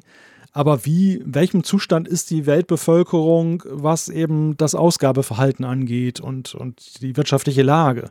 Das, ist, das wird sich natürlich dann auch dann bei Apple widerspiegeln. Definitiv. Ich meine, die Fallhöhe ist dann auch viel höher von diesem Quartal natürlich, vom, vom klassischen Weihnachtsquartal quasi mit den neuen iPhones. Und da wird man natürlich schon sehen müssen, äh, erstens mal, wie sich, wie du es gesagt hast, wie sich es generell darstellt, aber auch wie sich diese Verzögerung, die, die ja offiziell kommuniziert ist, auch wenn wir keine Zahlen haben, wie die sich dann auswirkt. Also wie, wie das Ganze dann, salopp gesagt, so ein bisschen nach hinten rutscht, das werden wir dann sehen. Aber auf jeden Fall Q3 bei Apple im, im, im Apple-Jahresverlauf war extrem gut. Ja, mal schauen, wie es weitergeht. Wollen wir zur Umfrage der Woche kommen? Genau. Das ist jetzt richtig schön farbig. Also endlich mal wieder. In, in, endlich mal wieder. Also wenn ich die, die Resultate auf apfelfunk.com slash Umfrage anschaue, dann, dann sehe ich ganz viele Farben im, im Unterschied zu den letzten paar Fragen. Klar, wir hatten letztes Mal auch so eine Ja-Nein-Frage ein paar Mal. Hm. Aber dieses Mal wollten wir ja wissen, was für, es ging um die Tastatur. Was für eine Tastatur nutzt denn du primär an deinem Mac? Und das zeigt, wir haben vorhin drüber gesprochen, so schön der iMac ja ist, Apple verkauft vor allem Notebooks. Ja. Das merkt man da ganz deutlich, oder? Das merkt man ganz deutlich, denn die mit Abstand meistgeklickte Antwort war die eingebaute Apple-Tastatur und die gibt es ja nun nur bei den, bei den Notebooks. genau. Da muss ein, es ein Notebook sein. Mit 31 Prozent der 2033 Teilnehmer, gefolgt von mit 22,3 Prozent, ich besitze keinen Mac in der Hörerschaft und derjenigen, die abstimmen. Und dann ungefähr gleich Apple Magic Keyboard 19,2 Prozent, das kleine. Und dann das Apple Magic Keyboard mit Ziffernblock, das, das größere. Die sind praktisch gleich vertreten. Ja, finde ich auch interessant. Also ich habe mich immer gefragt, ob es da eine Dominanz gibt, aber augenscheinlich zumindest. Ich hätte jetzt auf klein getippt. Ja, ich Wenn auch. du mich gefragt hättest, hätte ich gesagt, mhm. ja, aber das Kleine, weil das ist irgendwie, ja, braucht viel weniger Platz und seien wir ehrlich, wir, wir hacken nicht den ganzen Tag Excel, die meisten, also kannst du auf, auf einen Ziffernblock eigentlich ver verzichten, aber dass das so ausgeglichen ist, das hätte ich echt nicht gedacht. Ja, interessant ist auch dann, dass wir mit Logitech einen großen oder wirklich auch identifiziert haben, jetzt gemessen an den restlichen Abstimmungsergebnissen, ähm, den größten Player bei den Tastaturen, also die mit 5,1 Prozent von jetzt neben Apple. Mhm. Das, das ja. ist schon interessant, dass, dass die sich so deutlich, gerade wenn du mal guckst, Cherry, Cherry ist ja auch eine Marke, die recht beliebt ist, mit nur 0,5 Prozent und 2,8 Prozent haben ein anderes Fabrikat. Also Logitech ist nach Apple schon wirklich in der Mac-Welt der große Player, was dann ja, Tastaturen absolut. Angeht. Genau. Wir haben ja letztes Mal im Apfelfunk das, äh, die Logitech-Tastatur und die Maus ja besprochen. Daraus kam dann diese Umfrage. Gut, wir haben natürlich wieder eine neue Umfrage. Genau. Was wollen wir denn wissen? Ja, wir wollen natürlich wissen jetzt mit Blick darauf, dass das iPhone 12 ja nun später kommt in diesem Jahr, wie sehnsüchtig erwartest du, also ihr, denn das iPhone 12 eigentlich? Dann gibt es die Variante sehr sehnsüchtig, sehnsüchtig, mittelmäßig interessiert, ein wenig interessiert, kaum interessiert oder gar nicht. Also da könnt ihr euch mal quasi austoben, wie es darum geht, wie, wie dringend ihr denn dieses iPhone 12 erwartet. Soll ich für dich schon mal einen Haken machen? so weit kommt's noch. Du weißt doch gar nicht, was ich da klicke. Ich weiß ganz gar nicht. Ich weiß natürlich ganz genau, was du klickst. ich glaube, das wissen alle. Das wissen alle, die den Apfelfunk mehr als zweimal gehört haben, dass ich mich da durchaus drauf freue. Definitiv. ähm, wir sind zwar schon wieder ziemlich spät, also was heißt spät? Für euch, wenn ihr das hört, ist es ja nicht spät. Für uns ist es spät, wenn wir es produzieren und schon lang. Aber nichtsdestotrotz finde ich, so ein bisschen Feedback darf noch rein, oder? Klar. Springt dir da gerade was ins Auge, was du, was du vortragen möchtest? Ich muss jetzt mal die Rubrik aufmachen hier. Ja, du überforderst mich mit deiner Schnelligkeit heute. ja, pff, Nein, Quatsch. Halt. Quatsch, Spaß beiseite. Ähm, wollen wir die erste gleich nehmen, die wir hier haben? Ja, klar. Schieß los. Und zwar von Olaf aus Sachsen-Anhalt. Der hat uns geschrieben, mhm. ähm, ja, er nimmt Bezug auf das Video auf unserem Apfel von. YouTube-Kanal mit den neuen Funktionen von iOS 14 und äh, er schreibt dazu, das Stärkste für mich das Stärkste für mich ist die Möglichkeit, seinen Standort auf ungefähr zu stellen in iOS 14. Das ist eine neue Datenschutzeinstellung. Ebenso mhm. die Funktion, über welche du nicht gesprochen hast. Es soll ja wohl auch die Funktion geben, seine MAC-Adresse zu verschleiern. Also nicht die Adresse, wo der Mac steht, sondern die MAC-Adresse im WLAN. Mhm. Und er schreibt, mhm. aktuell habe ich noch kein iOS 14 installiert, aber das wird am kommenden Woche eine meiner Aufgaben. Ja, ich habe deine Warnung gehört, aber mein altes SE mit JC's Worten Mäusekino kriegt eine eigene Apple-ID und dann werde ich es testen. Und das ist, glaube ich, ein wow. ganz wichtiger Hinweis auch nochmal zum Thema. Ja, genau. Testen. Und das mit der, mit der Apple-ID nämlich. Also wir erinnern uns, es ist ja so, wenn Apple eben zum Beispiel iOS 14 und letztes Jahr bei iOS 13 war es vor allem, da war es noch krasser, fand ich. Das ist ja so, dass du all viel, viele Dinge, die Kontakte, die Notizen, die Erinnerungen zum Beispiel, das sind ja alles Funktionen, die ein Pendant in der iCloud auch haben. Und da ist es ja so, letztes Jahr zum Beispiel, bei den Erinnerungen war es so, da bin ich selber reingefallen, dass die Erinnerungen zum Beispiel haben neue Funktionen bekommen, mehr Möglichkeiten, mehr Multimedialität, sage ich mal. Und dafür wurde aber in der iCloud natürlich entsprechend die, salopp gesagt, die Datenbank aktualisiert. Und das hat dann dazu geführt, dass ich von dem Moment an, als ich ein iOS-Gerät mit meiner Apple-ID, ich war eben nicht so schlau ähm, wie der Olaf, synchronisiert hatte auf iOS 13, da gesagt habe, ja, und dann habe ich die Erinnerungen aufgemacht, da kam noch so ein Splash-Screen, hey, neue Erinnerungen, willst du das wirklich? Habe natürlich ja geklickt. In dem Moment hatte ich Probleme mit, mit meiner Erinnerungs-App auf den alten Geräten, die eben noch nicht auf dem neuen iOS waren. Und drum, wenn du es richtig machen willst, dann müsstest du es genauso machen wie Olaf, dass du quasi eine eigene Apple-ID hast mit einer eigenen iCloud in sich geschlossen und dadurch dir nicht irgendwelche Sachen verbaust auf deinen normalen Geräten, oder? Genau. Richtig. Sonst kommt. Hast du das so gemacht? Äh, ich gestehe nein. Ich auch nicht. Selbst dieses Jahr nicht. nein, nein, nein, weil am Ende ist es halt so, und das ist ja das Dilemma, in dem du immer steckst, wenn du diese neuen Versionen testen möchtest. Äh, uns geht es ja auch jetzt mit Blick auf den journalistischen, und wir, wir, also wir testen ja nicht nur mit Blick auf Entwicklung, also ob unsere Apps laufen, die wir entwickelt haben, sondern wir testen ja auch journalistisch im Sinne von, was Klar. ändert sich im Alltag des Nutzers. Und da bist du immer in diesem Spannungsfeld, dass der realistische Eindruck sich ja erst einstellt, wenn du auch realistisch testest. Also wenn du deine Daily Driver Apps installiert hast, wenn du auch wirklich die Datenbestände nutzt, mit denen du sonst arbeitest. Und ähm, schlimm genug, wenn du ein Testgerät, also Anführungszeichen, ähm, schlimm genug, aber wenn du ein Test-iPhone extra aufsetzt, um dann eben nicht dein Produktivgerät in Mitleidenschaft zu ziehen, das ist ja schon so ein bisschen Abstrich in, in Sachen realistische Darstellung. Ja, aber wenn du dann genau. noch deine Daten aussperrst, ähm, indem du halt eine andere ja, Apple-ID verwendest. Noch weniger. Eben, ja. dann, dann ist es echt ein Laborhandy. Ja, genau. Drum gehen, ich sag mal, drum gehen wir das Risiko ein für euch, unsere iClouds zu zerschießen. Muss aber wirklich sagen, bei, bei, bei iOS 14 bis jetzt ist mir nichts dergleichen passiert. Bei iOS 13 war es wirklich, ich habe noch die Erinnerungen und ich glaube aber auch die, die Notizen ich bin, also irgendwie zwei Apps, die ich viel brauche, standardmäßig, die, die haben mir da echt Streiche gespielt letztes Jahr. Dieses Jahr habe ich eigentlich noch überhaupt nichts gemerkt davon. Ja, was ich Ohne jetzt jemanden anstiften zu wollen. Ja, nee, das, das kann ich bestätigen. Was ich interessant finde, ist, ähm, dass, also zumindest Apple hat Sorge getragen, dass teilweise sogar ähm, neue Funktionen irgendwie in der alten Version dann über die iCloud-Synchronisation auftauchen. Mhm. Nämlich äh, der Gestalt, ich, ich hatte mal in iMessage ähm, dieses neue Feature genutzt, dass du eben dann so Gruppengespräche mit euch beiden, jetzt habe ich dann mal umbenannt ja. in Test Testgruppe und habe den ganzen ja. so ein Smiley-Icon gegeben. Und mhm. auf dem Mac immerhin ist es so, dass das auch in Testgruppe umbenannt wurde, die Konversation, was ja eigentlich noch gar ja. kein Feature ist, was, was es gibt. Kann der noch gar nicht, genau. ich gucke gerade, nee, kannst du hier nicht einstellen, genau. Das ist, der Name mhm. ist, ist fest.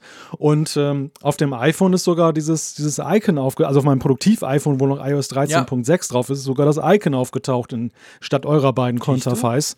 Und äh, das, das zeigt also, dass da zumindest eine Rückwärtskompatibilität gegeben ist. Aber die ja. Gefahr, die Gefahr lauert natürlich eher gerade bei Dritt-Apps dann auch teilweise. Ja, genau. Ich glaube, dem Raphael ist letztes Jahr, hat er mit dem Ulysses so Probleme, seiner Lieblings-App, also sein, sein Schreibeditor, den er viel braucht. Da war es auch irgendwas, da wurde irgendwas geändert und dann plötzlich hat die Synchronisation nicht mehr funktioniert zwischen seinen Geräten, zwischen dem iPad und dem iPhone und so. Also da muss man schon vorsichtig sein, von dem her gesehen, daher unser kleiner Exkurs. Aber weil du das Olaf so, so vorbildlich beschrieben hast, ist das natürlich, so sollte man es machen. Darf ich noch einen reinnehmen, ganz schnell? Ja, klar aus aktuellem Anlass, weil ich glaube, dass ja, äh, ein Thema ist, das, das hatten wir ja in der letzten Folge, glaube ich, da ging es ja um die Corona-Apps und die Frage, äh, jetzt mit Blick auf Deutschland, die Probleme mit der Benachrichtigung, dass wenn du eben mhm. im Kreise derer bist, die jetzt einem Infektionsrisiko ausgesetzt sind. Und hat uns der Jonas aus der Schweiz geschrieben, ähm, mhm dass er nicht bestätigen kann, dass die Push-Nachricht bei der iOS Swiss Covid-App funktioniert. Und das weiß er, äh, ja leider muss man sagen, eben weil er nämlich selber positiv getestet wurde auf Corona. Und er hat sogleich den Code eingetragen, den er halt dann bei der Diagnose gekriegt hat. Also du gibst ja einen mhm. Code ein, den du dann bekommst, dass dann eben dann genau. über das Tracing dann die Signalisierung ausgesendet wird. Und seine Freundin hat die Meldung erst gesehen, als sie auf ihrem iPhone die App geöffnet hat. Und ähm, mhm. dementsprechend sagt er, scheint also nicht so gut zu funktionieren. Ansonsten ja, er wünscht uns, bleibt gesund. Das wünschen wir ihm natürlich vor allem erstmal, dass er wieder gesund wird. Ja, aber wird. definitiv, Jonas. Also wir drücken dir ganz, ganz fest die Daumen. Ähm, es ist schon so, wir haben ja letztes Mal so ein bisschen darüber gesprochen, das ist ja fern von perfekt das Ganze, ob es jetzt an der Implementation der Apps liegt oder ob diese, dieses Framework, eben diese API doch noch nicht so perfekt funktioniert. Also ich sage immer allen, vor allem denen, die so ein bisschen technikaffin sind, wenn du wirklich so sicher wie möglich gehen willst, dass diese App das tut, was sie macht und vor allem eben in, vor allem diese Geschichte mit Abgleich auf Server und eben auch Benachrichtigung, dann solltest du sie eigentlich einmal am Tag öffnen. Das ist natürlich total blöd, weil überall steht ja auch, die läuft im Hintergrund, einmal aufmachen, vergessen. Aber ich zum Beispiel mache das so. Ich mache das auf meinem Android-Smartphone so, ich mache das auf meinem iPhone so. Ich öffne die einfach am Morgen mal kurz. Mach die auf, dann kann man dann neuerdings, zumindest bei uns bei der SwissCovid-App, kannst du gucken, wann sie den letzten Serverabgleich gemacht hat. Das wird jetzt da so eingetragen.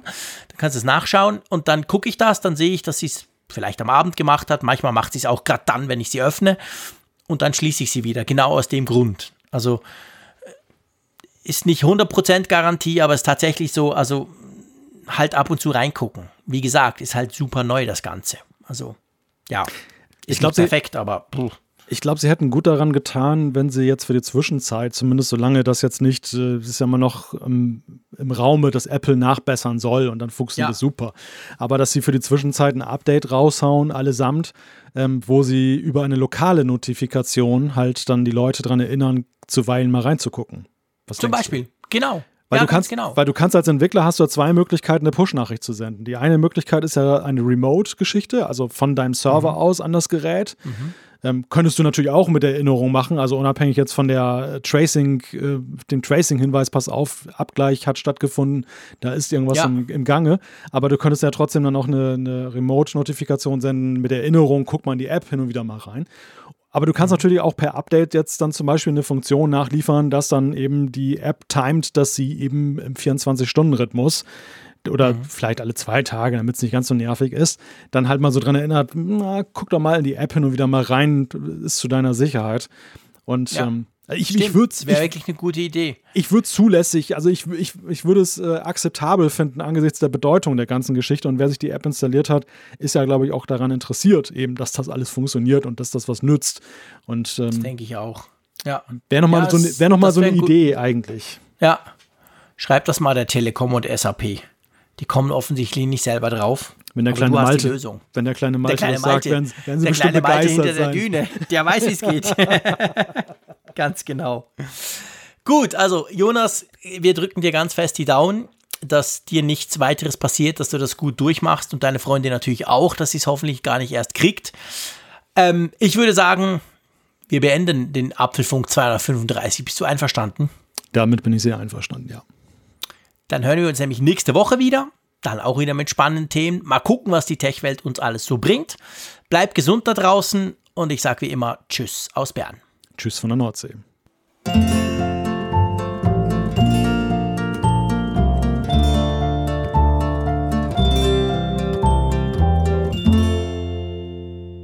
Immer auf Empfang mit Funkgerät, der App zum Apfelfunk. Lade dir jetzt Funkgerät für iOS und Android kostenlos im App Store und bei Google Play.